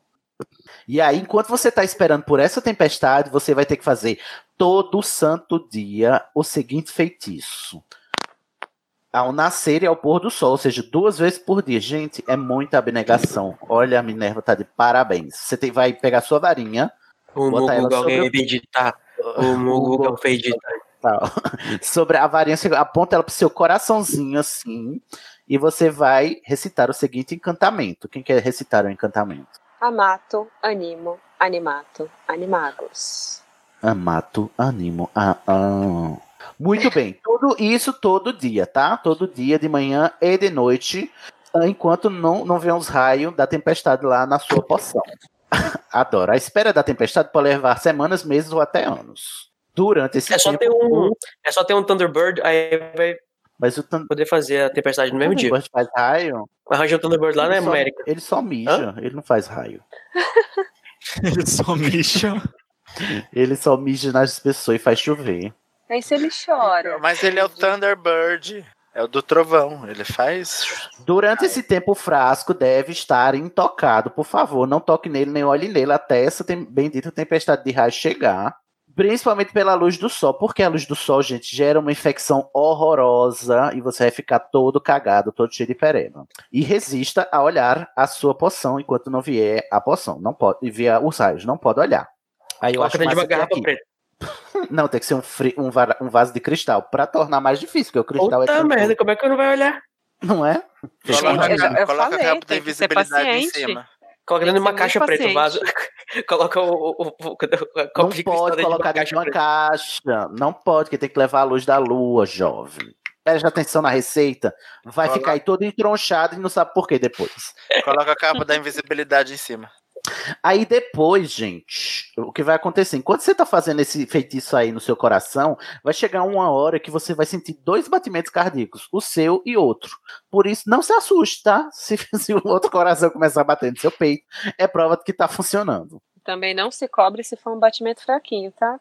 Tá tudo Tá, bem. é. Aceite o seu animal interior. Aí, imediatamente após o surgimento desse bendito raio que você tá esperando há dois anos, você vai lá na poção, vai, corre, corre, senão ela morre. E aí, se você seguir os passos anteriores corretamente, você vai descobrir que dentro desse frasco vai ter uma poção, né? Não mais os produtos que você botou, vai estar uma poção vermelha. Você vai tomar essa poção, uma poção vermelho sangue. E aí você tem que ir para um lugar maior e seguro, olha aí. Tá vendo, Code? Porque você pode ser um elefante, por isso você não quer ficar preso, não é mesmo? Não, gente, mas eu acho que antes de eu fazer esse ritual, eu ia tentar conjurar um patrono, porque Pra eu não ver. sabia primeiro qual que é o bicho que ia sair, né? Senão não é nem dar o trabalho. né, um um lugar seguro onde sua transformação não, não seja, né, não coloque nem você nem outras pessoas em perigo. E aí você vai colocar a, a varinha no coração e repetir aquele feitiço. Qual é, Bela? Amato, animo, animato, animagos. Bebe a poção. Se tudo ocorrer, se tudo deu certo, nessa hora você vai sentir uma dor flamejante, muito Cara, ainda dói. que agradável. e um intenso batimento cardíaco duplo. Nossa, nessa hora fudeu. É a minha crise de pânico começando, Nossa, certeza. Pois é, isso aqui é a descrição. Mas, querido, isso aqui é a descrição de uma crise de pânico. É como se tivesse dois coração batendo e seu corpo olha- flamejando. Eu sinto isso quase toda vez. Uhum. E tá em sua mente. É, será que a gente é animago, Bela? Em sua mente vai surgir a figura do seu bicho, né? Do bicho que você vai ser. Você não deve sentir medo, porque agora é tarde demais. Porque você já tá pronta para se transformar. Aí aqui vem a ressalva. A primeira transformação costuma ser dolorosa e muito sacrificante, por isso insistam. Eu, eu acho legal a, a receita tá escrito desconfortável e assustadora. Fiquei assustadora. pensando assim, e se você se transformar, por exemplo, num animal com um rabo, e o rabo saindo das costas, Diga coisa desconfortável. Tipo, Eu fico pensando, gente, se. Um animal que não é vertebrado, né? Você vai. Pois é. Perder as vértebras. Ou se você for um peixe, gente, e você tá num lugar que não tem água perto, você vai morrer sufocado. Será que o animal, peixe, tem que ficar na água? Deve, tem que ficar, né? Pergunta estúpida. Ele faz uma bola daquela que o Dumbledore fez pra, pra segurar o Voldemort. Aí fica É, andando por aí nessa bola. É, porque Ah, o que Krum tentou se transformar, né, num, num tubarão. E só foi a cabeça. E aí tem que ser um É. lugar seguro, porque quando você tá na forma do seu. Na primeira vez que você se transforma no seu animal, pode ser que a. a como é? O instinto do animal suplante o seu. E então fique atento para você não estar no lugar alto onde você possa pular e morrer. Ou você possa comer alguém. Ou você possa é, devorar alguém e tal, etc. Quando sua transformação estiver completa, você voltará a se sentir fisicamente bem, né? Confortável. E é extremamente aconselhável que você pegue sua varinha imediatamente e a coloque no local protegido, porque a varinha ela não não não se afeta pela sua transformação, mas as roupas sim. Por, e, e no texto tem dizendo que você pode escolher ou se transformar no animal pelado ou, ou vestido. Só que vestido causa mais desconforto, porque as roupas, óculos, eles ficam é, encrustados no pelo ou na pele do animal que você tá. Mas geralmente os bruxos. Mas isso se acostuma, né? Você Peraí, peraí, peraí, rapidinho, volta uma coisa. Como é que é que tem o negócio da varinha? A varinha não vai junto com a transformação A da pessoa? Não vai junto, não. Você tem que esconder a sua varinha no lugar seguro para quando você voltar a ser, a ser humano, você saber onde ela tá. Então, quando a McGonagall ficava lá observando o- os Dursley, ela tava sem varinha. Tava sem varinha. É porque com a varinha escondida perto. É porque Ah, eles também amor- falam que animais experientes podem. é, Eles conseguem se transformar sem varinha. Sem varinha, exatamente. É, até É, mas a ideia, eu Sirius acho que realmente é sem varinha, Sem varinha em Azkaban também. É. Uhum, sim. Aí depende da sua experiência. E a questão das roupas é que é muito desagradável você se transformar pelado, porque se você tiver que se destransformar, né, você vai estar pelado. E aí, né, nudez Anotando aqui é um umas coisas pra amanhã. Eu- eu- Nudez ainda é um tabu. Essa é uma coisa que eu fico pensando né, no caso do, do filme. Não me lembro, não, não me lembro do, no- do, do livro do, do Prisioneiro de Azkaban, quando o Pedro se transforma em rato. Na verdade, ele já tá como rato, daí ele, eles transformam ele em humano vestido. Certo? Uhum, Então, provavelmente sim. ele tava com roupa quando ele se transformou em rato. Uhum. Ficou lá escondido durante, sei lá, 11 anos. Uhum. E aí depois ele pega a varinha e se transforma de novo em rato, só que daí deixou roupas pra trás. Exatamente. E vai se encontrar com o Valdemar. É que a, a, a, a Rowling não tinha escrito esse texto ainda. É. Ou talvez ele se transformou sem as roupas para ter menos sinais de, apesar dele ser um animal pequeno, né? Mas para ter menos características que possa encon- é, encontrar ele. Não, a minha questão não é nem essa. A minha questão é Ah. que depois ele vai voltar a ser humano junto com o Valdemar. Ah, sim. Aí ele vai aparecer lá pro Voldemort peladinho. É, Ah, esse, esse que é meu ponto. Eu acho. Ah, eu mas acho o Voldemort tava peladinho Pô. também pra ele. O, o né, ele Voldemort tava num feto todo mal formado e pelado. Então eu acho que essa barreira eles já cruzaram, entendeu? Essa intimidade eles já têm, né? Inclusive, se a gente parar pra pensar que o Rabicho fez, fez uma cópula com a cobra, não é? Ai, Ai, Então, meu ali- Deus do céu. Ali não tem tabus, entendeu, Pablo? o é o pai do Voldemort. Ai, gente. Olha, de certo, de certo modo, o Rabicho pode ser pai do Voldemort, sim. Ai, ai, gente. Ó, terminamos aqui o, a- o segmento dos animagos e, por consequência, da Minerva. Só uma Minerva- dúvida. Hum. Como é que a pessoa que, que se transformou em mago primeiro descobriu todo esse procedimento? Ah, gente, aí você tem que perguntar, você tem que ler, né? Os Geralmente as Aí, pessoas elas criam essas coisas, né? Criança- É, porque e eu faço essa mesma pergunta, Code, com receitas culinárias. Como é que a pessoa descobriu que Pô, misturando mas isso pelo com amor de aquilo, Deus, né? Vamos combinar que é mais fácil você fazer, você fazer uma receita culinária do que você esperar fazer todos esses passos aí. Você tá dizendo que é mais fácil descobrir que ovo com farinha, açúcar, manteiga e fermento vai dar um negócio do que achar que aquela meleca toda não vai virar nada. Sim, eu estou dizendo isso e, e reitero a minha, minha, minha posição. Não acho. Se eu vejo um ovo misturado com farinha e leite e, e coisa, assim, se eu sou um homem que nunca viu um bolo na vida e que não sabe as reações químicas, eu vou achar aquilo só nojento. Mas Vamos concordar eu. discordar. Tá. Inclusive, inclusive, toda a história do fermento é bem interessante, mas acho que vamos deixar isso pro nosso episódio de alquimia. Vamos. Uh, oba, vamos. Então encerramos Minerva. Vocês têm mais alguma coisa a dizer sobre Minerva McGonagall, essa linda, maravilhosa, que merece todos os elogios? Aí eu vou ser polêmica, posso? Ixi, não, já vou derrubar. Eu acho plausível a Minerva ter ido para para Grifinória e não para Corvinal, por mais que ela que ela pareça, Sei. pelo lado ah, pelo lado acolhedor e, e- e muito como é que se fala companheiro Quente. ela é muito companheira, né? Então você vê que todo tempo ela tenta ajudar o Harry, ela tenta ajudar o Neville, a Hermione, assim, ela tenta eh, pela rivalidade de casa, subir a casa dela. Então é uma coisa muito que o Grifinório tem e que eu não Uhum. Vejo isso tanto nos Corvinos, do pessoal da Tá falando Corvinal. que Corvinal é tudo, tudo grosso, mal educado. Não, eu, é que eu acho que a, frio. que a, a Corvinal, confere. ela pesa, ela preza mais. ela preza mais pela individualidade. Então, assim, as pessoas tentam, talvez assim, eu ajudo meu amigo, é ok, mas eu, eu também tô fazendo aqui o meu, etc. Sim, e eu- o eu- Grifinório, eu é- essa ele, ele é mais assim, tipo, pô, minha turma, vou, vou subir o grupo, etc. Vou passar pano pra todo mundo. Não, que pano que não. Olha. E, e eu, Meus eu brother, vejo na broderagem. mais Grifinória por causa disso do No caso, que... ela é mais extrovertida do que introvertida. É, eu acho. Não, é- não, não é introvertida. ela é mais parça. extrovertida, Ela é mais parça, é isso mesmo. Ela é mais parça mil grau. Eu concordo, eu concordo. Olha, nem te derrubei, tá vendo, Bela? Ufa! Mais alguém quer se manifestar? Fale agora ou case para sempre. Gente, cadê o irmão dela? Meu irmão. É mesmo, que um morreu, mas o outro passa bem. O Malcolm, é, que ela O cuidava Malcolm. dos sobrinhos. Exatamente. É, Vamos é aí, Rolling. né? E Também outra tem- coisa que também é um, um adendo seria o Fauno, um mau animago? O fauno? Isso. Oh, nunca parei pra pensar nisso. Tan, tan, tan. Não, mas não. Não? Porque Esses híbridos da vida? Porque, A gente teria que pensar que o centauro também é. é, mas o centauro é uma criatura. Mas o Uhum. fauno também é uma criatura. Um animal fantástico. O fauno, ele eu acho que entraria mais em animal fantástico. Não, ou- o centauro não é um animal fantástico. O centauro é um ser.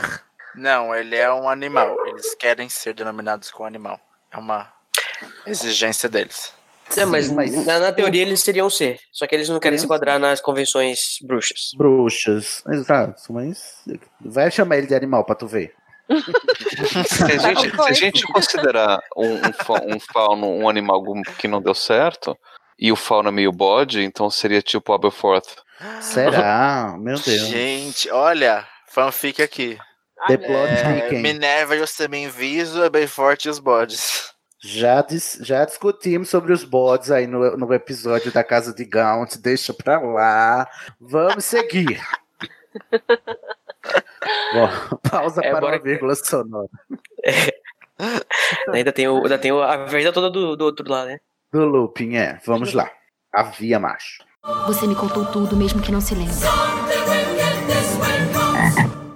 Voltamos aqui agora para falar da vida dele, que é, as más línguas vão dizer que não merece elogios, mas merece.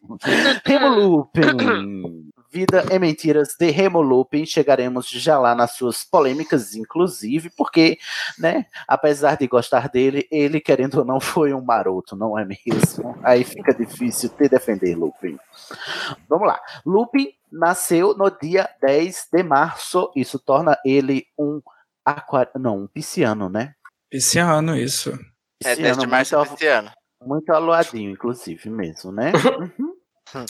E com esse nome, né? Destinado com dois nomes assim, aí fica difícil você É, não, não, não virar um lobisomem um dia. é, exatamente. A varinha dele é de cipreste. Eu não acredito que ele se preste a isso. É, essa veio a galope, né? Eita.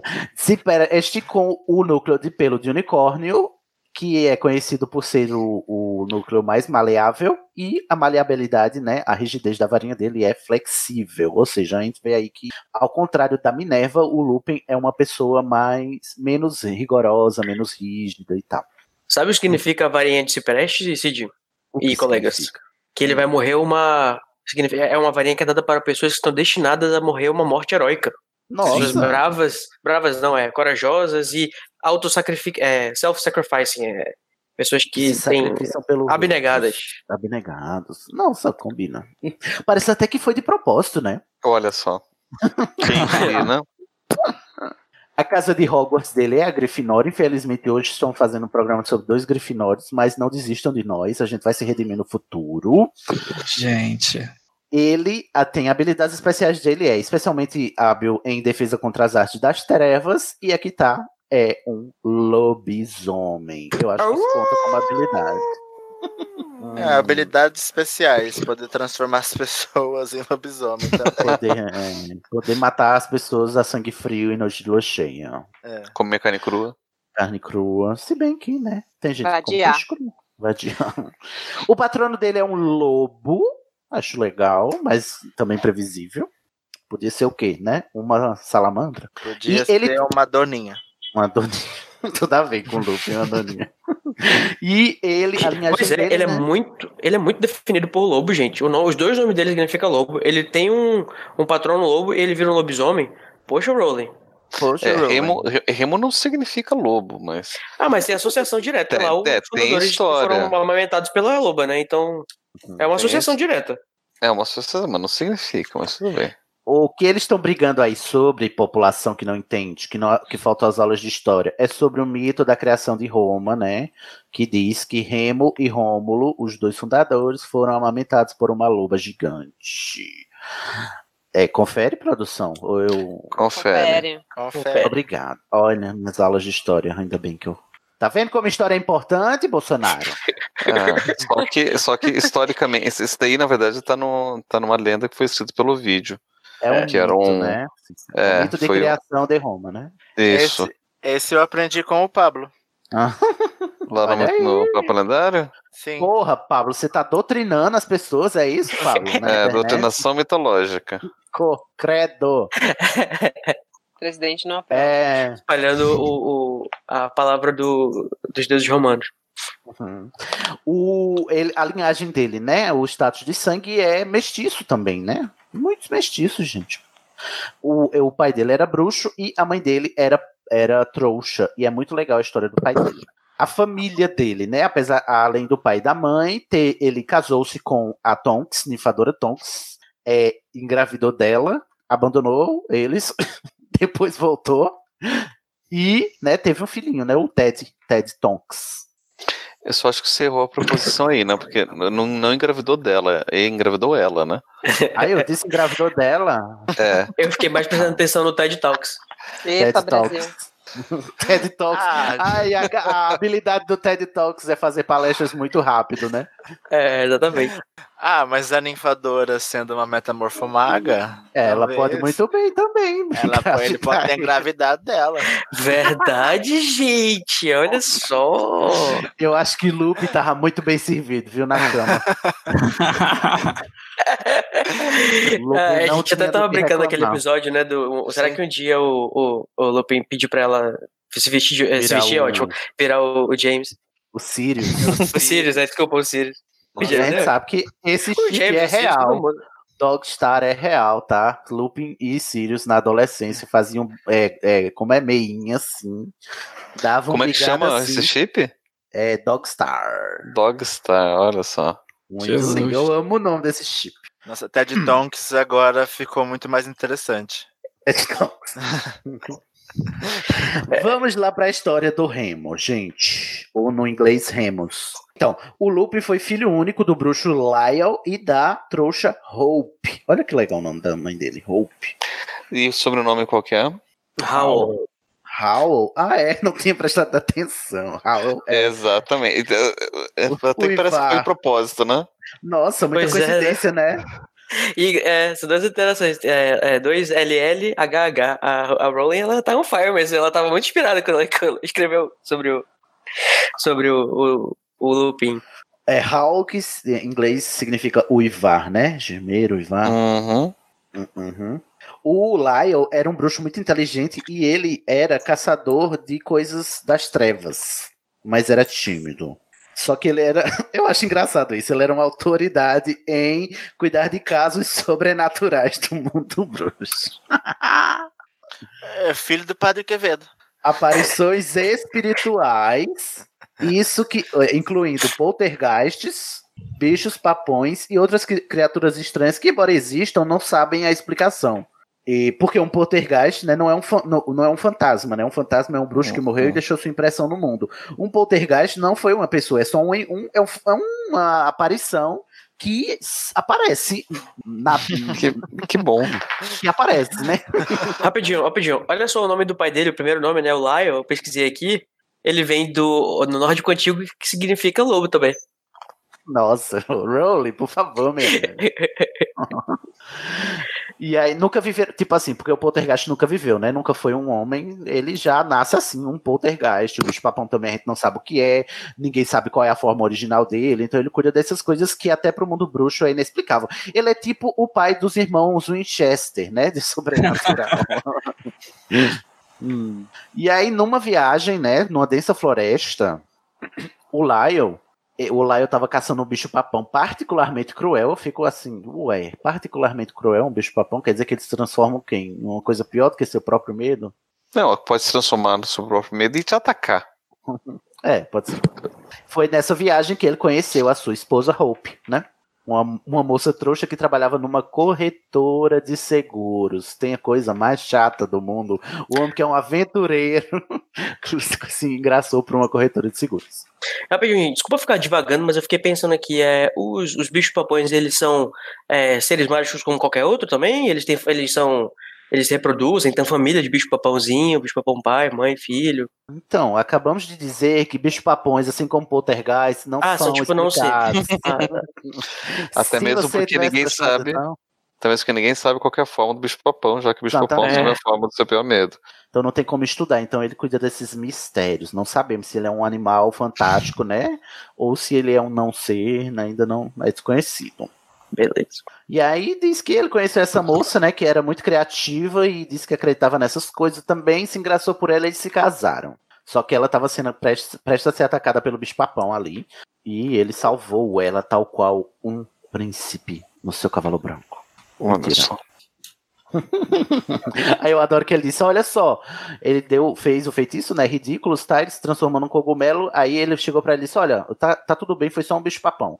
E ela ficou assim: Ah, tá bom. Tipo, ela não se assustou, não, não disse assim o quê, como, onde, não. Aí foi, foi o começo de uma linda paixão, né? E olha só que coincidência, né? Que a coisa que, que definiu, assim, o que fez os pais dele ficar juntos também foi um bicho-papão, que é uma coisa que é apresentada pelo Lupin pro, pros alunos. Exatamente. Rowling está realmente muito inspirado nesse momento. On fire. Aí ele foi acompanhar ela no caminho de casa, né? Da volta, pra ela não sentir medo. E eles se engraçaram e assim se conheceram. Aí ele pediu ela em casamento, ela aceitou. E fizeram um bolo de casamento com um bicho-papão em cima. Em homenagem ao modo como eles se conheceram. Achei fofo. Mas aí como, né? Como é que é esse Pois é. bicho-papão em cima do bolo? Será Cada pessoa que. que olhava pro bolo ia ver o bolo de um jeito diferente. Deve ser. Ou então podia ser só o bonequinho dos seus piores medos, né? Do, do um para cada um dos casal. Um Ah, é cogumelo, verdade. seria mais fácil. Será que em Ordem da Fênix, naquela, naquela hora que o Mold vê o bicho-papão dentro do armário com o olho mágico, ele viu o bicho-papão na sua forma Viu. original?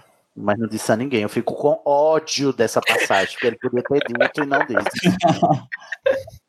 A Rowling podia ter dito essa informação, mas não disse só pra deixar a gente. É, é a forma da Rowling, porque, Por quê? porque ela é a pessoa que pode fazer qualquer coisa na série. Pode, pode matar e ressuscitar qualquer pessoa. Gente, que criativo. Bom. O primeiro e único filho de Lyle and Hope se chamou Remo João Lupin. Eu adoro esse João no meio aqui. em inglês é John, né? Remus John Lupin.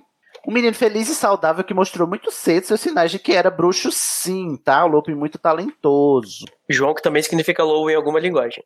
Deve Ah, ser, não. né?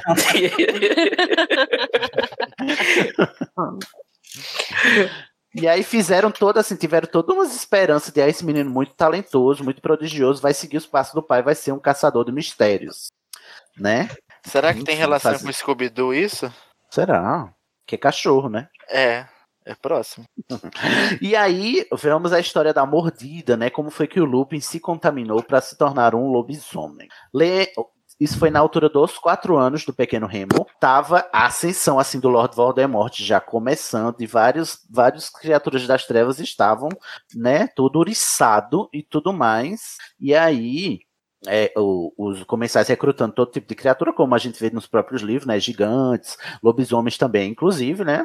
E aí os o Ministério convocou o serviço de vários, né? Várias pessoas assim que cuidam desse tipo de serviço, inclusive o Lyle, né? E aí ele foi lá servir ao Ministério nesses tempos sombrios.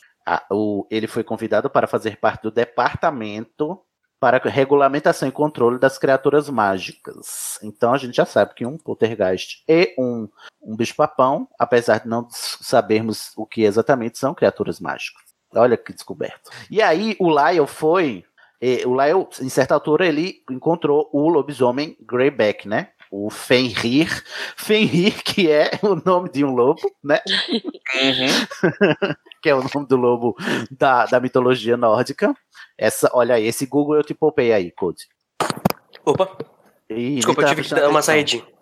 Esse, esse Google, esse Google eu te poupei porque o Fenrir é o nome de um lobo da cultura nórdica, né? É, O, o Fenrir é alguma coisa do Loki? ele é filho do Loki.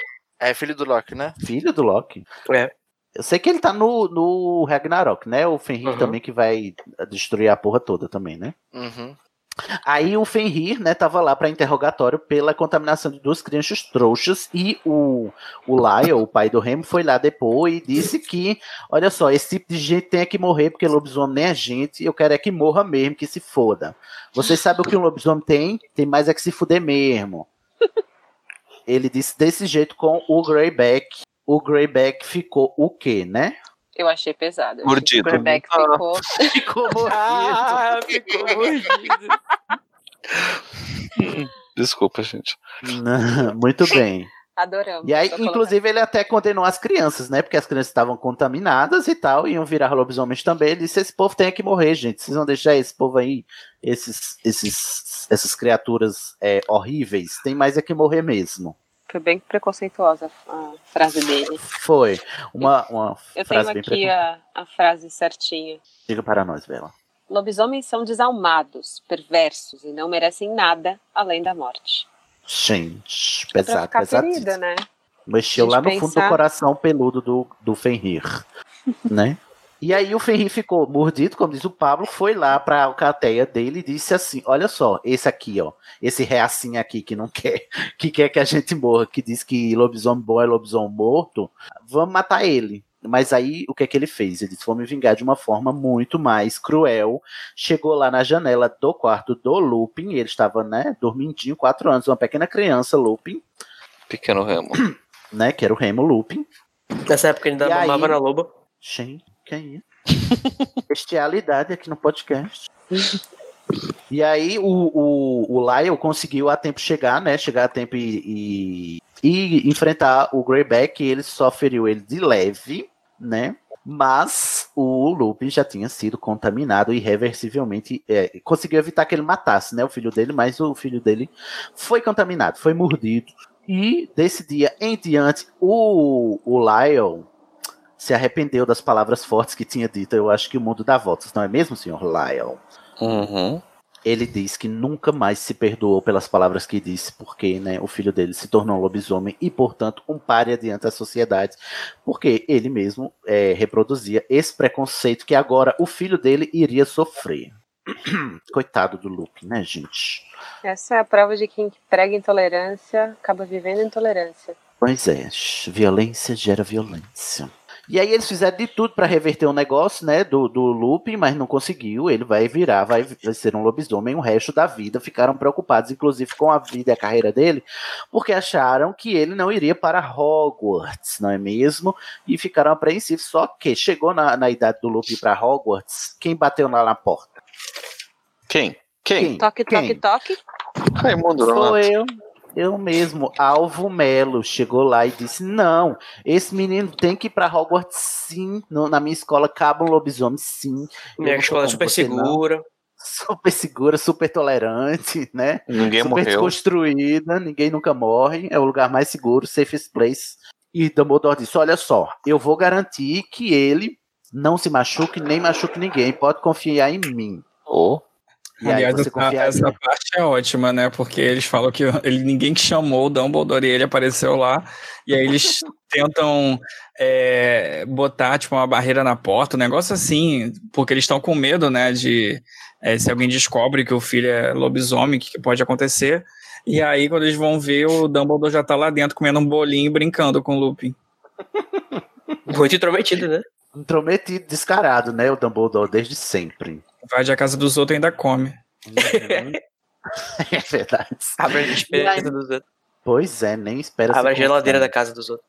Tomara que ele tenha conjurado esses bolinhos, né? Pra não comer o do, do- da casa. E depois vem falar pro Harry que não pode parar na casa dos outros, que é falta de educação. Pois, né? Gente. É, é, faço o que eu digo, não faço o que eu faço, não é mesmo, senhor Alvo? E aí, Lupin foi pra Hogwarts, foi selecionado para a Grifinória, o que depõe contra ele, e conheceu, né? E conheceu os divertidos. divertidos, hashtag. Rimos muito. Tiago e Sirius.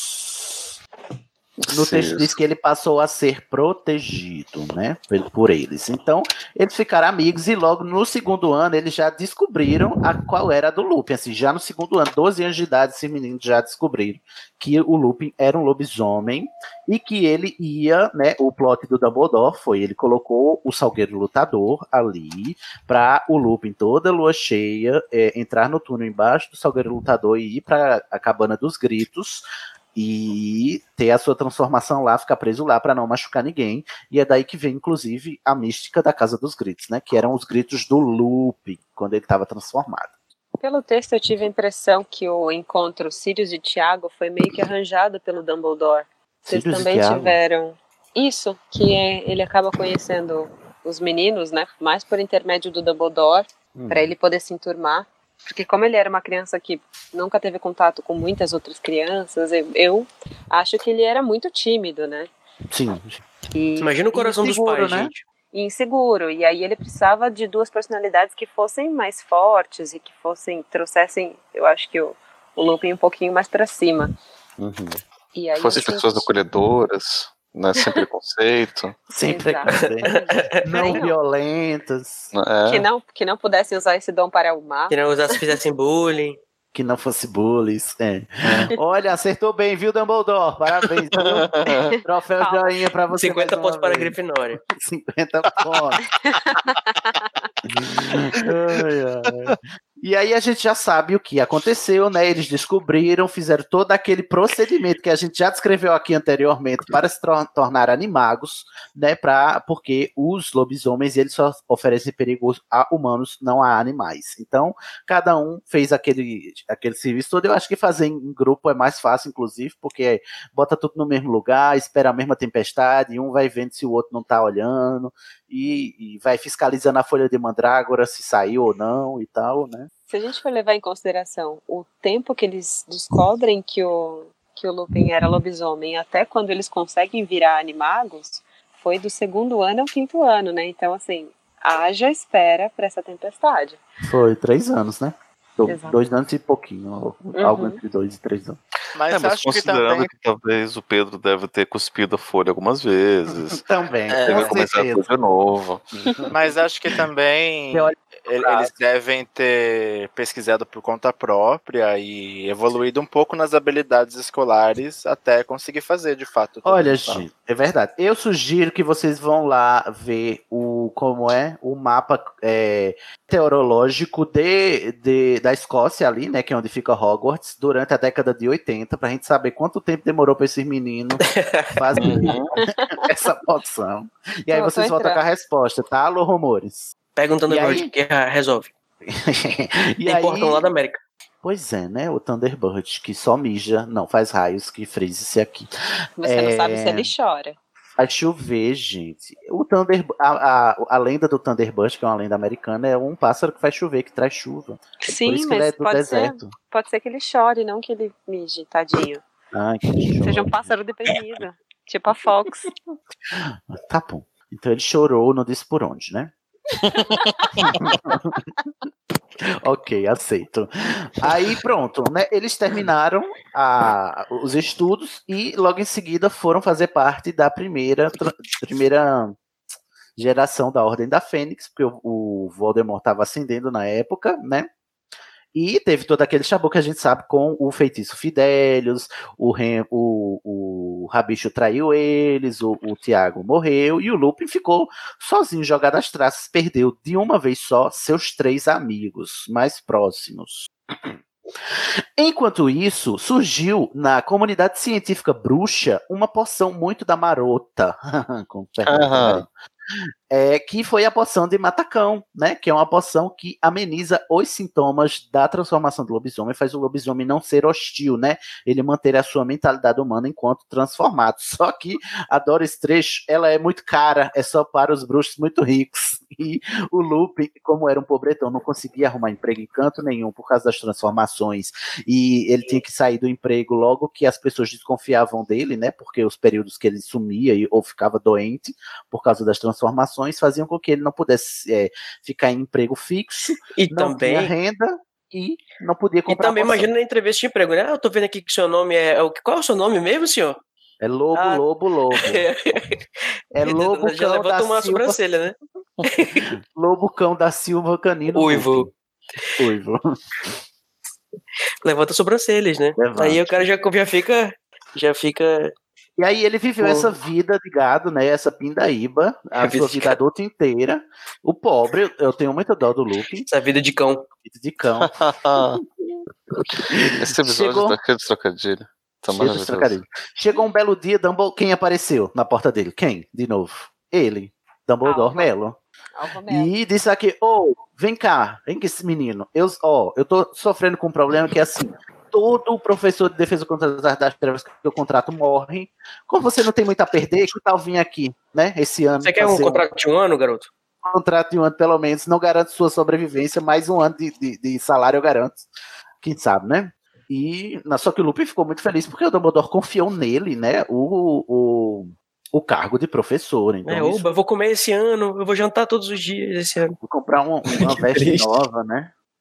E- Mas alguma coisa me diz que talvez o que tenha convencido foi o Dumbledore ter falado: olha, você vai poder dar aula pro filho do seu melhor amigo. Pode ser também, né? Exatamente. É, Nessa época. Um dos maiores incentivos foi o, o estoque limitado de poção matacão, né? Matacão, exato. Feito justamente pelo cara que ele quase matou. Pelo que- Exato. é, olha, essa ironia dramática. né? Não é mesmo? Quase uma tragédia grega. Pois é, menino. Ou romana. E aí, ou romana. É, e aí ele foi, né? Inclusive se mostrou o único professor competente de defesa contra as artes das trevas da história do Harry Potter. Quase.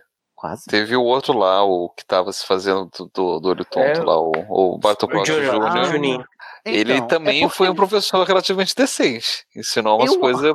Olha, Pablo, vamos, vamos é, definir competência primeiro, né? Ele só Qual é? traumatizou o garoto, né? Considerando todos os professores de defesa contra as artes das trevas que o Harry Potter teve, eu colocaria o Bartol Crouch como segundo melhor. Segundo melhor, tá. Concordo.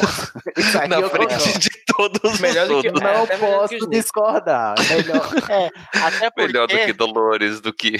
até porque se a gente parar pra pensar, a única coisa que o Potter Crouch queria era não matar o Harry. Ele queria o Harry vivo o tempo todo. Uhum.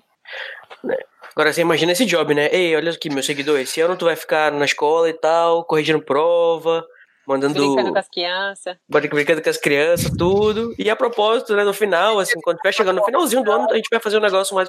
Gente, brincando com as crianças, ele tava torturando e matando aranhas, fazendo férias nos alunos. Então ele tava era se divertindo. É, Ele transformou o Malfoy em Doninha, gente. Você quer um melhor do que esse?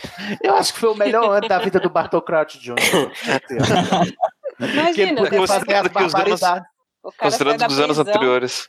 Exato, né? Ele tava em Azkaban antes, né? Então, com certeza foi. E ele podia fazer as maiores barbaridades porque ele tinha autoridade de professor, entendeu? Não, não ia Cara, ser. e a coragem do Voldemort por, pra fazer isso, mandar o cara mais pirado de todos pra, pra exercer A- um papel de... Alguns diriam Mega burrice, não diriam coragem, né? Mas, É, São duas coisas que andam com mãos muito dadas, né? lado a gente? lado. é, é, a linha é muito tênue, né? Entre a coragem e a burrice.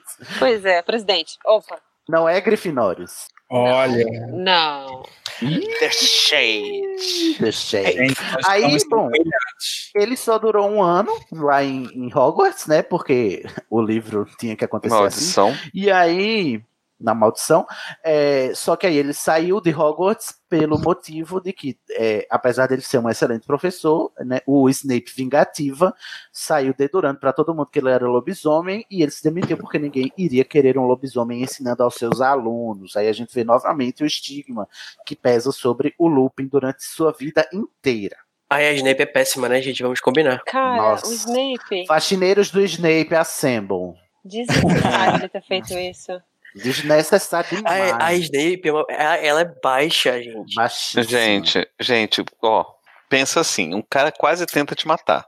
Levanta os pés, levanta os pés. Anos depois, o seu chefe chega e fala: ó, você tem que ajudar esse cara.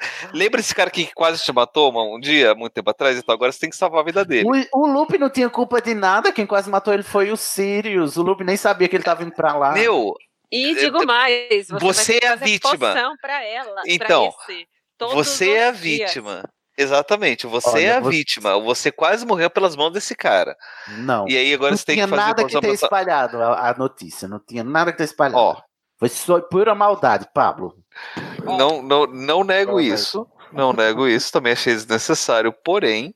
Obrigado. Achei infantil. Infantil. infantil. Amargurado. Muito. Mas, Mas- aí, pronto. Ah, Gente, oi, peraí. Com razão, mas amargurado. Uma dúvida. Hum. É, eu fico imaginando, não é uma dúvida, mas no comentário.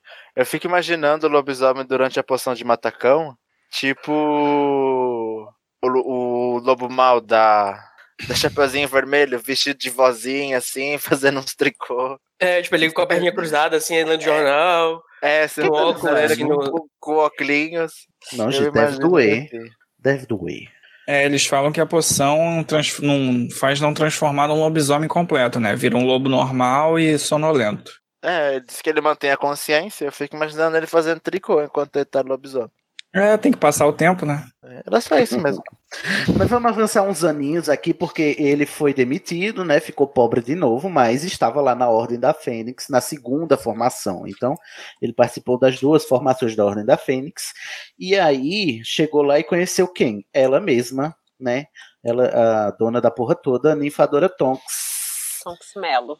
Tonks Melo se apaixonou por ela, mas nunca avançou, né? Nunca deu, deu nenhum, fez nenhum movimento, porque a autoestima desse homem, gente, lá embaixo, um lobisomem que viveu o- a vida inteira pobre, sem dinheiro, sem condições, sem autoestima, sem ninguém para dizer a ele que ele merece ser feliz na vida, porque todo mundo diz que ele não presta porque ele é lobisomem. Ele merece ser amado.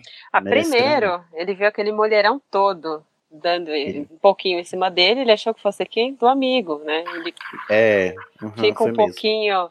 Ai, poxa, ela tá afim dos Sirius e ela. Não, veja bem. Deixa bem, é outro cachorro que eu estou procurando, é outro canino. e aí, foram. Até ele disse: Não, querida, você está louca, jamais daremos certo. Olha a diferença de idade. Eu- aí eu fico só pensando: Meu filho, um Sugar Daddy desse, quem é que louco de deixa passar? Mas aí ele ficou, né, conflituoso, né, com sentimentos conflitantes, por quê? Ao mesmo tempo que ele se sentiu muito feliz porque ele estava sendo amado pela primeira vez, ele também se sentia muito culpado porque ele não queria é, que pesasse também sobre a Tonks o estigma que pesa sobre ele, né, desse, do proscrito que ele é na sociedade. E aí eles foram lutar no ministério, o Sirius morreu, e aí ele perdeu o crush de infância dele, ficou mais arrasado ainda. E ah, só, mas só conseguiram, eles só conseguiram se acertar depois que teve aquela ceninha lá na sala, na ala hospitalar, né? Depois de, de Ordem da Fênix. Ou não, foi depois de Ordem da Fênix, não, foi no final de Enigma do Príncipe, né? Que tá lá o, o, o Gui todo cagado, de, do ferido no rosto, do Greyback, Ainda e o Tonks tá lobisomem. lá, e a Tonks tá lá, toda revoltada, você não me quer, você não me ama, eu quero casar com vocês. Ele disse, não, mas eu sou muito velho, mas eu sou um lobisomem, você não e ainda merece. o, o e tal. estopim pra essa cena é quando a Flair dá um faniquito lá e fala pra Molly que ela vai gostar do Gui, mesmo se ele tiver com a cara Uhum. arranhada, porque ela já é bonita o suficiente para os dois. Exatamente. A Tonks diz: olha só, tá vendo a Fleur, que é essa menina fútil e superficial, faz isso e você não dá valor a mim, tá vendo? Toma na sua cara, Lupin, aceita o amor. E aí ele aceitou, não é mesmo? E no sétimo livro chega quem? Chega ele dizendo que Tonks está grávida, bochuda, emprenhada dele, e ele tá todo medroso, porque diz: Ah, meu Deus, esse menino vai nascer contaminado, vai nascer um lobo, um, um não sei o que, um bicho estranho. Eu passei minha doença. Deve ser muito apavorante pensar isso. Sim. Olha, apesar ficou do, desse, do desse close errado do Lupin ele ser muito recorrente né, ao machismo e etc., eu não vejo, eu nunca vi isso como, um- como, como um ato de machismo, no caso, sabe? Do abandono paternal. Eu acho que era mais um abandono dele mesmo. Dele não querer uma- é, passar esse fardo pra família que ele tava montando, sabe? Não sei. Que que não Mas é isso que é o abandono pater- paternal, amigo. não, não, assim, eu. eu acho que eu não fui claro o suficiente. Peraí. É... Ah, eu não sei se eu consigo explicar o meu ponto de vista. de Não, uma esse pano a gente não passa não pro Lupin, tá, Guilherme? Não, eu assim, dizer não- assim, que apesar de eu ser não. um adorador do Lupin, esse pano aí eu não passo não. Não, eu, eu também não. Você não você acha que ele tava não sendo que altruísta ao invés de ser o contrário? Você acha que ele tava sendo Não. altruísta? Não, não digo que tenha sido certo o pensamento dele. Eu só nunca vi como assim, ah, eu não tenho nada a ver com isso, Tonks, você que se vira, porque esse filho não é meu. Não dessa forma.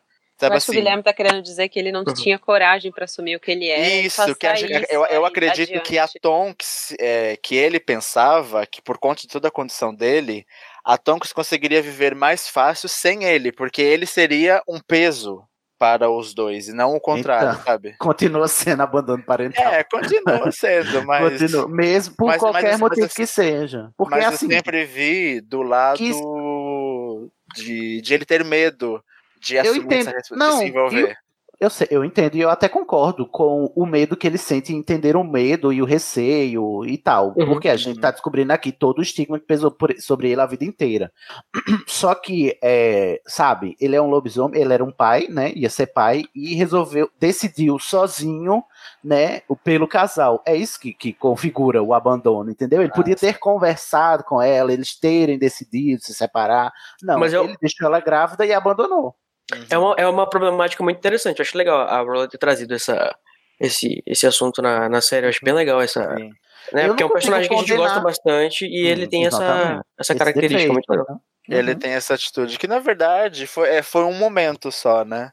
Que, que por ó céus, o Harry é quem dá uma orientação a esse Exato. homem. Esse homem, exatamente. eu é- acho, inclusive, a frase que o Harry diz incrível.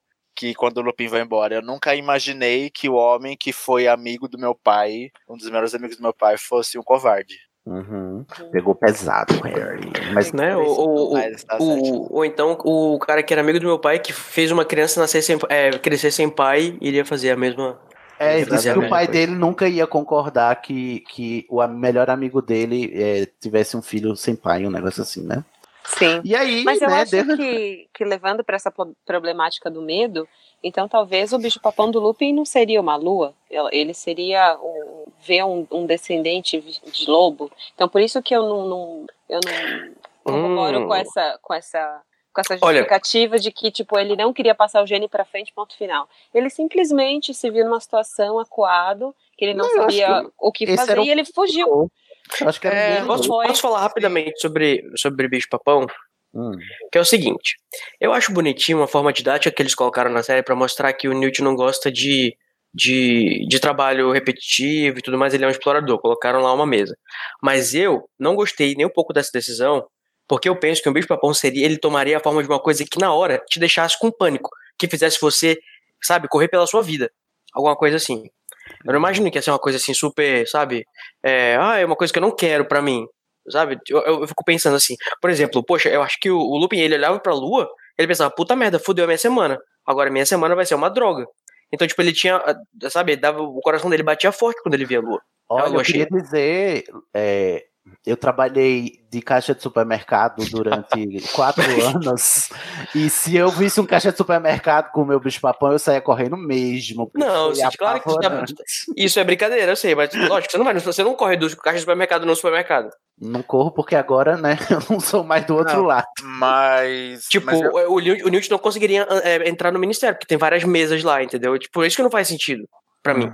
Não, é, mas eu me Entendi. identifico com o bicho papão do Newt, porque eu acho que é, você se ver na situação, eu acho que aquilo ali, eles, é, a mesa, ela não era só o objeto, a mesa, sabe? Era mais É o o que o, conceito. é, o conceito, o que é a E o da representação letra, então, Code? do que do que era o medo dele. Um pano voando. E eu super me identifico com o bicho papão do, do Newt, porque a minha situação Não, pois é, eu acho que o da letra faz mais sentido porque lembra, traz uma questão é, mais sentimental, não sei. Eu, eu, eu, eu penso que o, ele tem que causar um impacto muito forte pra você, sabe? E do Newt E- também. O Newt Ó, é um eu espírito só digo uma livre. coisa. Ele, Não, eu não consigo pensar que não, porque se o Nietzsche vê uma mesa de Gente, escritório, gente. ele vai e não vai ficar com medo.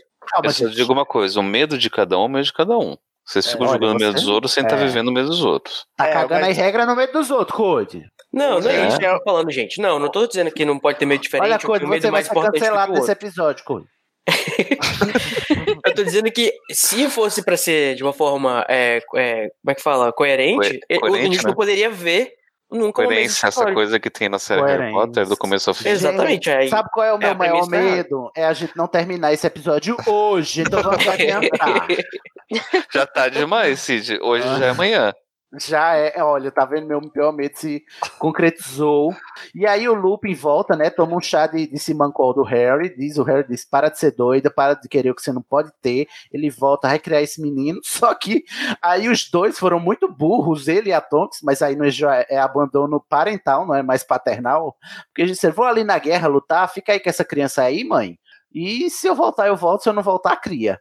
E eles morreram na guerra, né? Eu acho. Agora vamos julgar. Eles estavam lutando também. por ele, Cid, também, agora eu vou passar um Ah, pano. não. Ah, não. Eu- Se eu tenho um filho recém-nascido, eu não vou pra guerra, não. É. Eu posso ir pra guerra para os meus futuros filhos terem um futuro melhor. Eu posso, eu posso ir pra guerra se meu filho já tá criado, mas um filho que tá ama- amamentando ainda, sendo amamentado, não. É, tanto que o Lupin, depois que ele muda essa atitude, ele evita pegar missões perigosas da Ordem, né? Pra é. focar na, na proteção da Tonks grávida. Exato. A Tonks ninguém quer falar mal. A Tonks é intocada. É, e que cabeça de jirica é essa de Andrômeda, gente? Devia dar falar, fica aí E você que eu, eu que é. vou lutar. Se bem que a pobre da mulher, né? Não podia fazer nada pra impedir dois bruxos, né? Uma senhora de idade. Mas, Ah, é enfim. verdade. Ela tinha a idade da Narcisa. Era um pouquinho mais velho do que o Sirius, se for ver, do que o Lupin. Não Se a gente parar pra pensar. É porque todo mundo casa muito novo lá e tem muitos filhos muito novos, né? Em Hogwarts. Só casa com o povo da escola, então deve ser mesmo. e aí, gente, terminamos a história de Lupin. Ele termina com essa morte heróica, né? Calma aí, calma aí, a- Ah, A gente não vai falar sobre aquela questão da comparação lá que o pessoal faz da, da do licantropismo, lica, lica, enfim, o, a, a. é, da licantropia com a questão do de, de vírus e não sei o quê. Eu prefiro não falar. Ai, eu acho. Porque é, tem essa. Isso é um texto do Pottermore. Não É, tá nesse, mencionar. nesse compêndio, mas ah, é, vamos mencionar. Eu só, eu só não quero me aprofundar, porque eu, particularmente, é, já problematizo esse texto da Rowling, inclusive. né? Eu também. Isto é. Uhum. O, o- é, quando saiu, né, o, quando tava saindo Cálice de Fogo e Prisioneiro de Azkaban, saíam aqueles textos é, paralelos no Pottermore. Um deles era sobre doenças e deficiências, né, se eu não me engano. E nesse texto, a Rowling fala que o paralelo do- da condição de- do- do- da licantropia do Lupin é, ou no mundo bruxo, né, ela se inspirou ou foi ou fez uma, um paralelo com as doenças estigmatizadas no mundo no mundo real, né, que é, um, um exemplo seria o HIV, né? E a gente realmente percebe, até mesmo contando a história do Lupin, né, o modo como ela ela pinta mesmo ele como esse páreo da sociedade, que é a experiência de quem é HIV positivo tem mesmo, né, de que é rechaçado pela sociedade, e, e, enfim, tudo que o Lupin passou. Qual é, é, Ela traz esse paralelo, e quando eu descobri que ela traçou esse paralelo, eu achei bacana. Mas depois que eu conversei, inclusive das minhas participações em entrevistas lá no HQ da Vida também, que eu conversei com, com a galera que é HIV positivo, não falei sobre isso, né, claro, mas é, o modo como é retratado isso, né, esse paralelo como é feito, ele, para mim, hoje em dia, soa como uma reafirmação do estigma, ou uma reprodução do estigma, né? Porque hoje em dia o que a galera que tem que é HIV positivo e milita pela causa afirma é que a gente tem que, é, como se diz, é, eles. Como é que eu vou explicar? Eu, eu tô com medo até de ser leviano, né? Mas assim, é, o estigma sobre o vírus, ele é meramente social, culturalmente construído, porque é um vírus como outro qualquer, mas por, Uhum. por um preconceito, né? Por ele ter sido taxado da, da praga gay, né? Quando começou, que inclusive muito, muitas pessoas hoje em dia, inclusive ainda acham que HIV só é transmitido entre pessoas homossexuais, né? O que é uma ignorância, uma burrice né? Mas por causa desse estigma todo, né, criou-se essa mística quase que é, maldita do- de um vírus que não é tão especial ou mais especial do que um vírus de gripe, entendeu? E que se ele não fosse, não sofresse tanto esse estigma, o tratamento do HIV seria tão comum quanto um tratamento de gripe, que é outro vírus também, né? Inclusive porque quem estuda, né, ciência e biologia sabe que é, doenças causadas por vírus não se curam, né? Então, a gripe que você contraiu de um vírus de gripe, você ainda contém esse, esse vírus da gripe no seu organismo, o seu organismo só conseguiu Uhum. ter, é, desenvolver anticorpos para que ele não se ativasse no seu organismo e agora você não, não tem mais os sintomas, né? Isso é para todo e qualquer vírus, inclusive o HIV, mas só sobre o HIV paira o estigma. E aí, como ela, ela traça esse paralelo no looping, eu acho que acaba reforçando aí um pouco, né? Hoje em dia. É claro que ela fez isso, fruto da época que ela vivia, né? No, no- ela escreveu a, a- O Prisioneiro de Azkaban lá no final da década de 90, e, e esse entendimento não era tão disseminado, e isso eu entendo, né? Mas é, esse paralelo eu já não acho mais tão legal hoje em dia. Certo. Enfim, Entendi. Não sei se vocês discordam, se vocês Não, eu concordam. concordo. Eu concordo. sim, eu eu acho a, a intenção é boa, né? Mas como diz o Uhum. ditado, de boas intenções o inferno tá cheio. É, E a Rowling tem várias boas intenções que ficaram datadas, né? E Sim. por isso hoje em dia a gente vai ver É. e fica assim, ai, mas ela. Se fosse hoje em dia, não, não cairia tão bem, né? Mas você quer falar alguma coisa sobre isso, Cody? Não, não, só queria trazer o assunto porque eu achava. é, Isso é uma, uma das pautas é, que são bem, bem quentes de, de discussão Sim. sobre é, o sempre- looping. Sempre surge quando o Lupin tá. Só que nesse texto do Pottermore, que é da biografia do Lupin, né? Não tem esse texto, porque esse texto se chama Doença e Deficiência. Se você for lá no Pottermore, tem é, é, Diseases and Disabilities. É o nome do texto. Ele vai falar de várias outras coisas, como o, o olho tonto mude, né? E outros, outros tipos de, de doença no mundo bruxo, né? Doenças que não são curadas por magia. Não, não podem ser curadas. Mas o que tem é, anexo, assim como no texto da Minerva, do Pottermore, na biografia dela, tem anexo o texto sobre animagos, tem o texto anexo aqui do, do Remo sobre lobisomens, né? Que é onde ela explica qual é a, qual é a, a dinâmica dos lobisomens do mundo da Rowling, né? Nossa, gente. Eles tô- se transformam todos os dias da lua cheia, né? É, eu acho que sim. Porque eu acho que, se eu não me engano, no folclore brasileiro, o, o lobisomem é só na sexta-feira de lua cheia. É só uma, uma noite do mês. Eu sempre Hum. tive. Não é não? Lobisomem brasileiro é toda uma outra coisa bem diferente do lobisomem europeu. O lobis- os lobisomens, eles têm. Além do que eu aprendi na vários- escola quando era pequeno, era assim, pelo menos. vários mitos ao longo do mundo e cada lugar do mundo vai ter o seu próprio a sua própria dinâmica, né, do, do lobisomem. Inclusive aqui no, no Brasil você tem que nascer o sétimo filho de um sétimo filho, né, um Uhum. negócio assim, para ser lobisomem. Não tem nada a ver com você ser mordido e essas coisas. Eu sempre tive uma dúvida, porque é algo que, que sempre me parece. Eu sempre fico com essa, com essa impressão quando falo dos lobisomens, da Rowling. Que ele fica transformado desde a primeira lua cheia até. Assim, começou a lua cheia hoje, ele vai ficar até a hora que mudar a face da lua transformado, dia Não. ou noite. Eu Não, sempre acho que é tenho, eu sempre noite. tenho essa impressão. É só a luz do luar, eu acho que é só sob o luar mesmo. Mas eu não sei porquê, mas eu sempre tenho essa impressão de que ele fica transformado até quando muda a fase da lua. Até porque eles falam assim, ah, ont- ontem à noite foi uma noite difícil, né? Porque Uhum. da ideia de que É. ele tá naquela semana chata que ele tá naqueles É tipo dias. tipo menstruação. Poxa, imagina, né? Um cara uma vez por mês ficar sofrendo durante uma semana. Uhum. Né? Não pode Ó, isso pro homem, ao- tadinho. Não é? Se ao menos existisse uma condição análoga na vida real. né? Paralelos temos aqui no Estação. Bela, você quer se manifestar sobre isso, Bela? Não. Você se sente um lobisomem a cada mês? Moonblood. Olha, é muito mais denso que isso. É pior. Todos, pega todas as criaturas juntas, com raiva, com medo, com dor, e que elas não estão entendendo o que elas estão sentindo. Fica, e fica elas aí a estão com muita indignação. vontade de comer. Ah! Olha aí, tá paralelo certo. Também não tem cura. Não tem cura. Não tem. Eu acho que a TPM é quase uma licantropia. Olha tem que tomar só. poção matacão. É um bom paralelo. No cânone da Rowling, o, o bruxo, a- o bruxo para se contaminar, né, se transformar em lobisomem, ele tem que ser mordido por um lobisomem transformado, né? Então não é o lobisomem na sua forma humana, ele tem, tem que estar transformado. É a saliva que entra em contato com o sangue, que contamina o sangue e transforma a vítima em lobisomem. Mas se uma pessoa for é, é, vitimada, né, por um lobisomem na sua fase humana, ele vai deixar cicatrizes que não se curarão nunca, né? Como a gente vê no, no caso do, do Gui, né? O Gui Weasley que vai ficar com, a, com as cicatrizes na cara. Mas, pera, me diz uma coisa. Se a pessoa fizer uma, uma cicatriz usando o corpo, né? Po- com varinha não conta, lógico. Não, é com o corpo. Porque eu queria saber, porque, é, eu queria lembrar por que, que o Greyback ele é meio transformado mesmo? Porque ele se escolheu viver assim, né?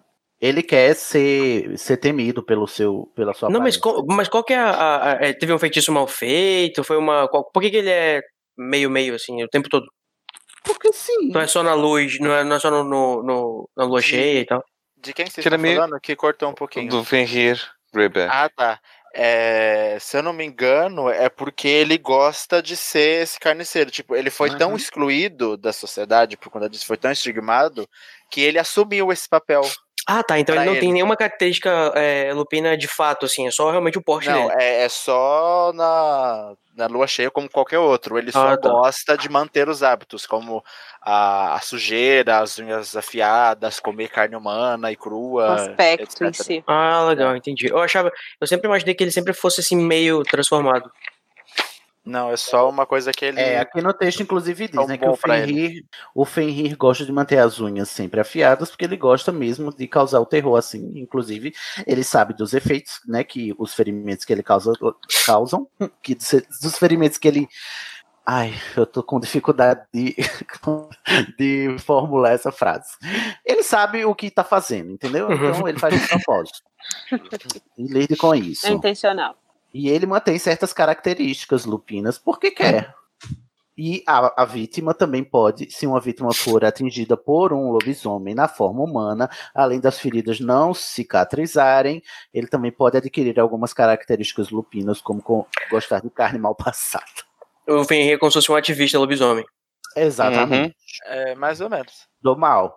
Muito mal. Pra essa causa. E aí ela fala aqui das diferenças de um lobisomem para um lobo normal, né? Que é aquela aula da Hermione lá no, no terceiro livro, que a diferença é mais o focinho curto e, enfim. Uma, uma parte interessante desse texto sobre o lobisomem é que tem aqui, olha que interessante. Os lobisomens, eles só se reproduzem como humanos normais, né? São humanos. Mas se um lobisomem cruzar com uma lobismulher transformados, Em noite cheia. Noite e Lua Cheia, eles vão dar crias de lobos gigantes de Game of Thrones. Eu achei maravilhoso isso. Porque as crias desses dois lobos vão ser lobinhos, lobos Mas peraí. inteligentes. Como é que ela vai ficar grávida? Ela, vai ficar grávida humana com os. Não. Uma lobis mulher, uma mulher Pois é. lobisomem. Pois é, mas Vai- quando ela voltar a ser humana, ela vai continuar grávida ou ela só vai estar Vai grávida continuar. quando ela tiver com a forma. Não, não. Ou é uma gravidez parcelada agora, viado. É uma gra- É o mundo mágico, assim, pode ser, sei lá. Não, ela fica grávida o tempo todo, só que os filhos lá vão nascer. Ela vai parir lobos, não vai parir crianças. É, E e os lobos ela- foram uma, que ela- um dia que ela não tiver transformado, tadinha. Acho Gente, que ela já deve pensou? parir só quando ela tá transformada, né? Tá transformada, é. Já pensou se aquele, aquela loba gigante que o, o Ned Stark encontrou com o Jon fosse uma lobis, lobis mulher da Rowling e todos os lobos gigantes do- dos Stark são lobisomens da Rowling? Quero Gente, essa fanfic na minha mesa. mesa. Segura essa fanfic agora. E aí, ó, queria o quê? É o final de Game of Thrones, oitava temporada. É assim, é isso que a gente vai descobrir. Que na verdade vai aparecer um, um bruxo das trevas lá. Matar todo mundo com a vada kedavra. Mais algo sobre Remo Lupin? Gente, vocês perdoam de Remo Lupin? Bela, você que é mulher, você perdoa Olha, o Lupin? Eu acho que o Lupin teve uma. Não só a infância, a criação dele muito difícil, né? Então isso já formou muita coisa na personalidade dele, né? E, e isso também excluiu ele de muitas coisas. Então é, eu entendo por um lado o, o lado dele pensar na paternidade, enfim, ter medo disso, por ele ter vivido isso com os próprios pais, mas também, e isso excluiu ele de, de, de poder ter um discernimento bom nessa hora, mas pelo menos ele não ficou eh, fixo nessa história. Quando ele recebeu um chacoalhão, ele realmente voltou para casa, ele mudou, entre aspas, e ele tentou ah, fazer, Se redimir, né? se redimir de, de alguma forma. Mas eh, eu acho que, que realmente não dá para passar um pano num- numa coisa tão grave assim, porque, bem ou mal, isso fez mal para para ela de, qual- de alguma forma, né? Então foi uma, um- uma atitude assim, foi um, um morde a sopra, digamos assim, né?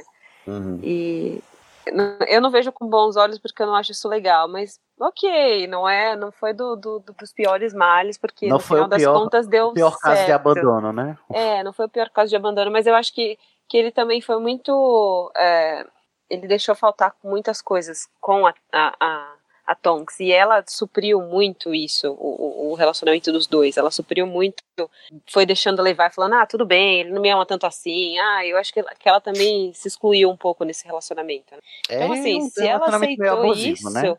É, se ela aceitou isso, assim, quem somos nós para questionar? Eu acho que ele também não foi de todo certo, né? Não foi. É, mas. bom, é isso. Eu, eu gosto muito do Lupin. Eu, esse, esse pano eu não passo pra ele, né? Realmente, abandonar o, o filho não dá nem pra co- conjecturar, assim, mas pela trajetória de vida dele, é, pelos amigos bosta que ele teve, eu acho que ele tá no lucro, entendeu? Ele Eu tá o quê? ele- Tá no ele lucro? tá, tá no lucro. O, o Lupin, assim, apesar de, de tudo, ele ainda conseguiu fazer da vida dele uma boa vida e uma vida que valeu a pena ser vivida, porque ele lutou pelo que ele acreditava no final das contas, né? Tá com saldo positivo. É, o saldo é positivo, apesar dos, dos erros que ele cometeu. É, eu, eu acho interessante a parte que a Isabela falou de. Tipo, ele fez o, o- a, a, a merda que fez, mas a hora que ele toma um chacoalhão, ele já se orienta de novo. Sabe? Quem dera se todas as situações. tipo, É, exatamente. Os fossem homens assim, fossem né? assim. E quem dera se, se todo mundo falasse a coisa certa, né? Que a pessoa, a pessoa, precisa ouvir. Quem dera se todo mundo fosse Exatamente. Harry Potter, né, gente? Quem diria que não teria essa frase? É, mas o mais chocante é uma criança, um adolescente, enfim, falar isso para um cara que, que, que é adulto, né? Que, que Uhum. fez coisas de adulto. Mas se a gente for contar que o Sirius via o Harry como um amigo e não como. Não, o Harry ali que naquela altura. E não é. como a criança que ele era, né? Uhum. Então a gente tá lidando com um bando de gente que aí tá mentalmente instável, não cresceu, etc. Nessa, nessa parte eu defendo o Harry, é das poucas partes que eu defendo, é que ele, no sétimo livro, tá maduro de um jeito que os, as pessoas que ele admira não amadureceram. E ele teve Uhum. que amadurecer por conta da sua missão, né? Ele tá, ele tá dando lição de moral no Lupin, ele tava dando lição de moral no Sirius, no- enfim, né, em todo mundo que, que, que é- deveria ser para ele um exemplo, uma inspiração, ele, ele superou. Então, né, chupa aí todo mundo, o Harry aí, melhor, melhor pessoa, Harry Potter, quem diria. Quem diria? Enfim, Vocês acham que os dois deveriam ter ido lá pra Hogwarts batalhar? Os, os, os dois, a Tonks e o Lupin? não. Acho que Deveriam ter deixado pelo menos um Não, os dois em casa cuidando da criança, que é o melhor que eles faziam. A J.K. escreveu o, o- qual foi o que, que eles chegaram a fazer na, na, na batalha além de morrer? Se eles chegaram a matar Escreve- alguém, se eles fizeram alguma coisa diferente? Não, só lutaram lá no meio da bagunça. O Lupin foi derrotado porque ele estava há muito tempo sem duelar e por isso ele estava com os reflexos ruins. Foi derrotado pelo, pelo Do Dolohov, se eu não me engano. Isso. E É, ela, ela, ele faltou reflexo, ele tava mais O velho. Foi o enfim. que o Neville conseguiu, conseguiu é, é, vencer na- no, no Ministério? Foi. foi, não lembro. Mas enfim, eles morreram juntos ao mesmo tempo, inclusive, né? E a Tonks foi morta pela Bellatrix por conta daquele mandato que o Voldemort fez pra ela. Ai, sim, Cortar porque- as, as ramas secas da árvore. Ixi, Só gente, só, só gente boa, né, gente? É. Vamos lá terminar esse episódio, gente. A biografia de Minerva e Lupin, dois bruxos é, exemplares, talvez não exemplares, mas é, dois grandes bruxos, não é mesmo? Sim. Que fizeram grandes coisas na, na história do menino que sobreviveu. Terminamos aqui mais um Estação 9 3 quartos. Alô, rumores do meu coração. Se vocês quiserem comentar sobre essas duas pessoinhas e a vida delas, vocês vão comentando pelas redes que eu vou dizer já já, inclusive porque eu tenho que relembrar sempre que o Estação 9 3 quartos é o podcast colaborativo do site animagos.com.br. Ser colaborativo significa que você que está nos ouvindo, meu Alô Murray, pode vir aqui e gravar junto com a gente, tal qual todo mundo que aqui está é ouvinte do Estação. Então, para você participar e comentar também, para ser lido no próximo episódio de Berradores, você faz o seguinte: você procura nossas redes. Você vai no Facebook e vai no grupo facebook.com/barra grupos barra EP. Eita. Olha aí, o ato Uhum. profundo agora. Foi, foi longe. Tá com Face- sono. Tô com sono, tô com muito sono. facebook.com barra grupos barra estação 934 ou procura na busca, agora tá mais fácil de achar, você procura por Alô Rumores do Estação, que agora você acha o grupo dos Alô Rumores. Ou você nos segue no Twitter e no Instagram, no arroba estação 934, se inscreve no YouTube para você acompanhar as nossas transmissões ao vivo no youtube.com barra estação 934 e manda um e-mail pra gente se você quiser falar uma coisa gigante, 50 centímetros de pergaminho. Você manda para, este, é, para berrador.934@animagos.com.br. Queremos suas opiniões, gente, porque os berradores só acontecem se vocês comentarem. Então, comentem. Estamos satisfeitos, gente, com essas fofoquinhas de hoje? Uhum. Então vamos dar, vamos dar um uivo e um miado mágico em um, dois, três e. Tchau! E é a voz do Lupe que encerra, né? Nosso. Uhum. Agora vou me despedir. Mal feito, feito.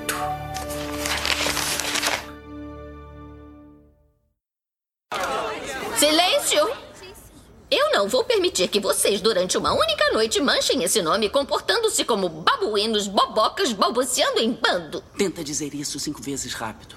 Eu estava mudo todo esse tempo, agora vocês me viram falar. Não, tá mudo. Não, você não falou nada até agora.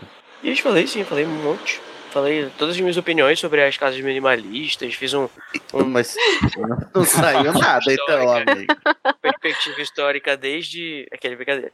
Não, eu realmente estava testando aqui porque eu tô com o meu. É, com o meu. É, headset de jogar, que ele tem um microfone que você puxa pra cima ele fica mudo. Só que, como eu tô no celular, ele não liga a luzinha pra dizer que tá mudo. Aí eu queria só saber se tava mudo, agora eu sei que tá. Hoje foi feriado pra vocês também? Não. Não. Feriado do quê? Vocês foram trabalhar normalmente hoje. Sim, infelizmente. Eu achei que fosse trabalhar hoje também, só que ontem disseram que ia ser de folga hoje. Não, ok. Ai, que delícia. Aí, hoje Que beleza. É segunda-feira, porque eu trabalho sábado, né? Que é o dia mais puxado até. Aí sábado não vai ter aula, já é o maior presente de todos.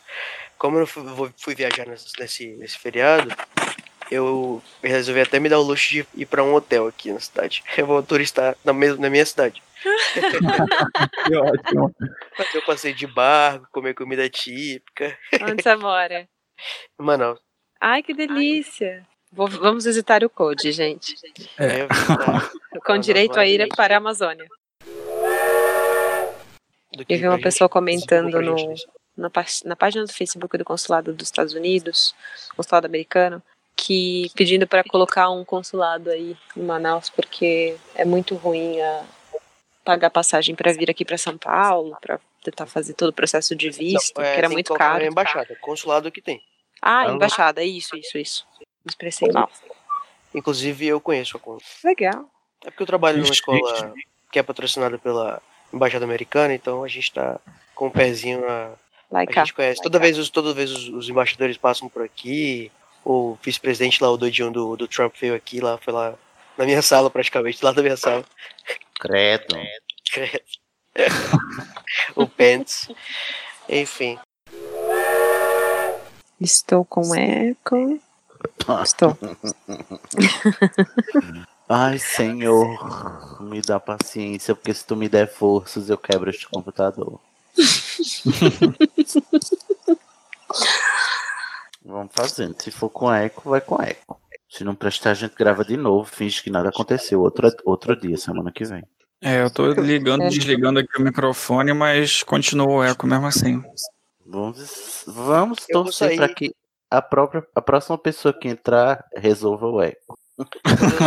É, pode ser também. Quando eu saí não melhorou nada, não? Não, não mudou nada. Se bem que você falou que não tá ouvindo o eco de ninguém, né? Então.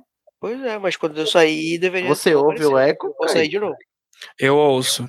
Não, quando você saiu, o eco não sumiu, não. Ah, então não vou sair mais não, vou ficar aqui. Vocês vão ter que aturar. jovem. Puxa uma cadeira e senta no chão, fica à Eu vontade. estou na rede, querido. Nossa. Ô, beleza. Ah, Vocês estão ouvindo o eco agora? Porque eu Tô. saí eu parecia que não tinha mais eco. Eu saí não, né? deixa o microfone muto aqui. Não, continua. Ó, vou tentar de novo. Alô, o eco passou? Não, não passou. Teste, teste. Oh my God! Oi, sou Pablo. Todas as pessoas do meu convívio são bilíngues, então eu não consigo mais modalizar pro. Tudo Todos os meus amigos são professores de inglês, todos os meus, sabe? Todo mundo fala as duas coisas. As pe- As pessoas com- com- eh, falam com Code assim, ah, I'm so, eu estou tão tired hoje. É, tipo isso. É tipo o pessoal que mora aqui na, na, na- nas zonas mais altas do, do- de São Paulo também fala assim o tempo inteiro. Me gasta muita energia procurar uma palavra que já vem mais facilmente numa língua do que na outra. E eu nem quero gastar energia, eu não vou atrás da palavra. Justo. Só falta o Guilherme, né?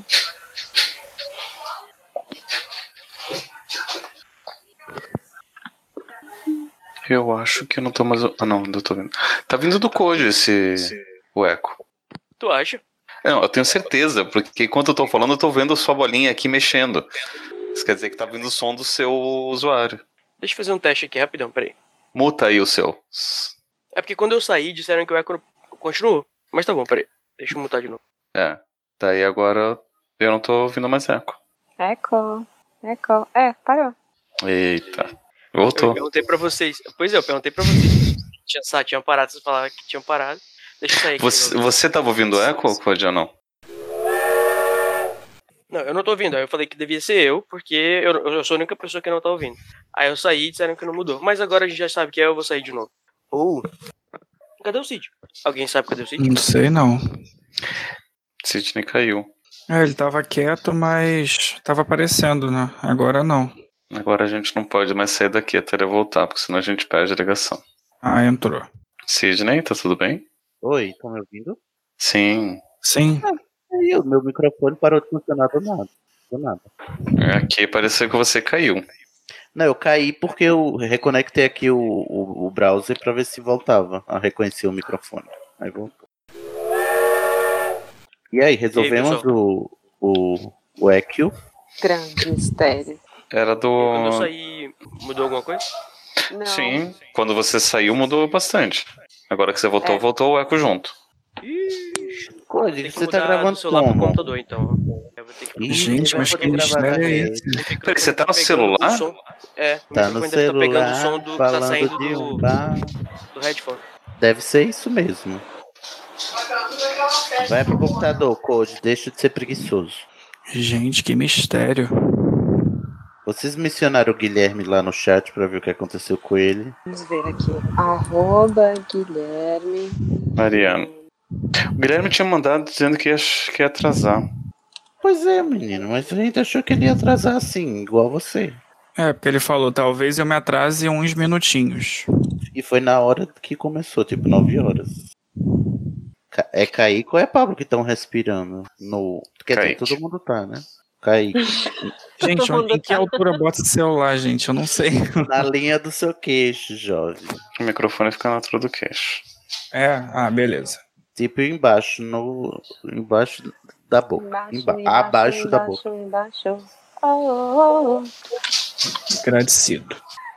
Olha, quando o Júnior voltar, a gente começa, tá? Que eu não quero terminar isso meia-noite, não. Beleza. Tô exausto, passei o dia assistindo X-Men, tô psicologicamente abalado. Ai, eu preciso Beleza, tá quase. Marvel. Ninguém mandou. As coisas que eu arrumo pra mim mesmo, não é? É, você fez de né, livre Me ajuda, vontade. Scott! Scott, me ajuda! Ai, gente, aquele filme do Logan, do Wolverine, o que é aquilo, gente? Me ajuda. Triste. As, pe- as pessoas falaram, é muito ruim, é muito ruim, Sidney, é muito ruim. Eu digo, não, vocês estão Qual? O Logan ou O Logan. Não, o, Origins?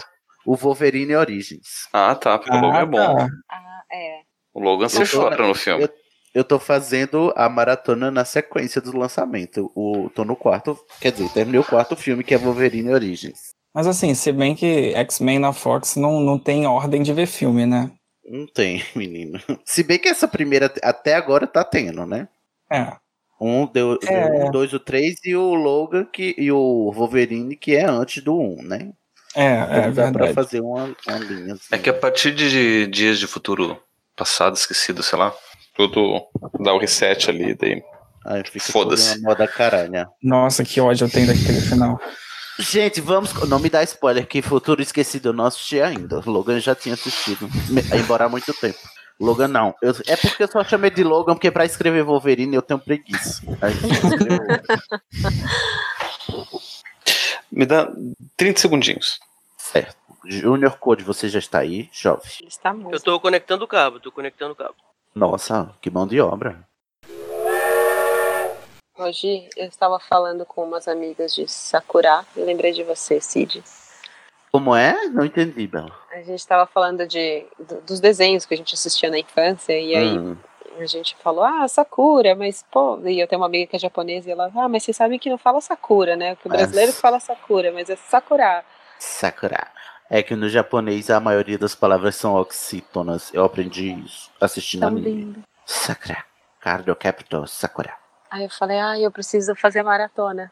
Nossa, Lembrar. olha, porque eu, eu formatei meu computador por motivos de força maior que acabou servindo pra nada, porque o problema não era no software.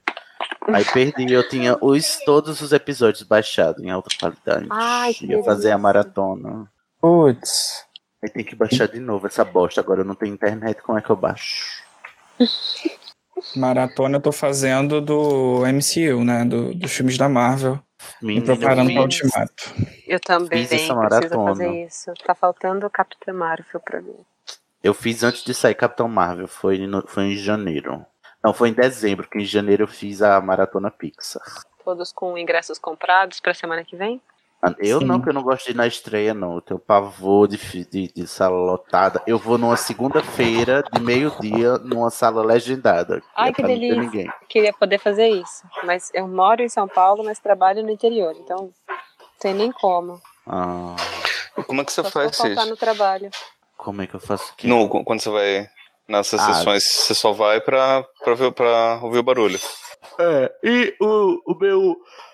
Ai, G, meu namorado, ele me Ah, é descreve verdade. ligeiramente. Mas Verdade. assim, eu, eu nem exijo muito no cinema porque até eu me incomodo, sabe? De ter alguém falando no meu ouvido. E também ele quer assistir o filme, né? E às vezes ele esquece. Ele esquece de falar. É. tá Aí eu, tipo, eu assisto só pra saber o final pra não ganhar spoilers. Aí depois, quando chegar a audiodescrição, aí eu assisto com todo o zelo. Nossa. Isso podia ter, assim, né? De, de cara de Em alguns lugares tem, só que é tão difícil. E é lei, sabia? É lei no Brasil. É. Tem que ter. É, mas eles não Mas cumprem. lá fora, eles já estreiam com audiodescrição? Algum, é porque depende da sala, né? Uhum. Porque é uma questão de infraestrutura da sala. Acessibilidade é uma coisa que não existe no cinema. Legenda é acessibilidade pra quem é surdo e tem muito filme que não vem legendado pra muita sala. Uhum. É, tem Porque muita gente- não, não tem opção, né? É. É, só a dublada também. E é, o- Não. e é horrível isso. É, a- se você vê que a acessibilidade não existe no Brasil, quando você é obrigado a ter leis fazendo as pessoas colocarem, sei lá, por exemplo, banheiro, apartamento. Eu trabalhei numa construtora, as pessoas se sentiam putas, assim, quando a gente tinha que reservar uma cota, porque tinha X unidades e X a gente tinha que destinar para deficientes físicos. É- Gente, é- experimenta dizer que. Experimenta fazer todos acessíveis, que aí não precisa ter cota. Gente, Exatamente. quando eu tava na faculdade, o pessoal reclamava que tinha que separar cadeira pra canhoto. Ah, As é? pessoas. Ah, Não, as Ai, pessoas são horríveis. Aí, aí quando eu quebrei a perna, fiquei mais ou menos um ano sem andar e Tá bem baixinho. passei um tempão com, com moleta. E aí que eu vi que era pior ainda a acessibilidade aqui no Brasil, porque você vai andar numa calçada, você quebra outra perna de moleta. Pois é, nem me Não fala. dá. né? Se falar que se não Isso- tiver rampa, como é que você vai subir a escada? É. E você não consegue entrar no, no- no vestiário, no toalete pra fazer xixi sozinho. É horrível. Olha, vocês não sabem o que eu passo. Ô, Code, imagino, fala aí pra mim, pra eu ouvir sua voz. Oi, Cid. Tudo bom? Quanto tempo, querido? Fala, Miriam, cadê tua voz? Cadê tua voz? Vamos começar que Guilherme pereceu. Se ele chegar, ele entra no meio, eu reapresento ele, tá? Uhum. É, ele não falou nada aqui no chat, não leu ainda. De Biase, que não é ele. Então vamos lá. Vocês estão com a pauta, pauta na mão. Falta na. Ah! Eu caí. Idiota. Mas é sério, eu tô perguntando. Vocês têm que estar com a pauta Tô aí. com a pauta aberta. Ah, tá aqui. Tá no, tá no computador, Cid. Não só essa coisa essa impressão, É, você essas alturas do você- campeonato pra colocar na mão é, é, é- não é acaso você não sustentável. usa o computador com a mão. Você é aquele povo que usa com o olho, assim, o ponteiro com o olho. É, aham. E pisca e clica. Exato. Hoje vamos falar de duas, dois donos do meu cu. É, o- guarda compartilhada do seu cu. É, exatamente. Eles, é, terça, quinta e sábado e sexta e sábado é Remo. Não, terça, qui- terça, quinta e sábado é. Aí segunda, quarta e sexta é Minerva e o domingo fica livre para o meu boy. Só? Justo. Óbvio. Vamos lá. Hoje não tem novatos. Então, ai, ai, introdução será. Minha voz tá boa, tá, tá travando não, né? Não, não, tá tranquilo. Tá maravilhosa. Ah, são seus olhos, coach. Um, hoje o editor é Guilherme de Biase, não o Mariano. Porque Guilherme Mariano também é editor agora. Mas hoje é Não, Biase. Cuidado que Guilherme de Biase é vingativo, viu, na edição. Então, não o irritem. Eita. Uh. A edição dele é cruel. E vamos lá. Um, dois, três. Terminamos! Nossa, eu não achei que ia durar tanto. Né? né? A culpa é minha. Eu, eu, sou, eu divago muito, eu sou uma pessoa muito curiosa. Eu adoro.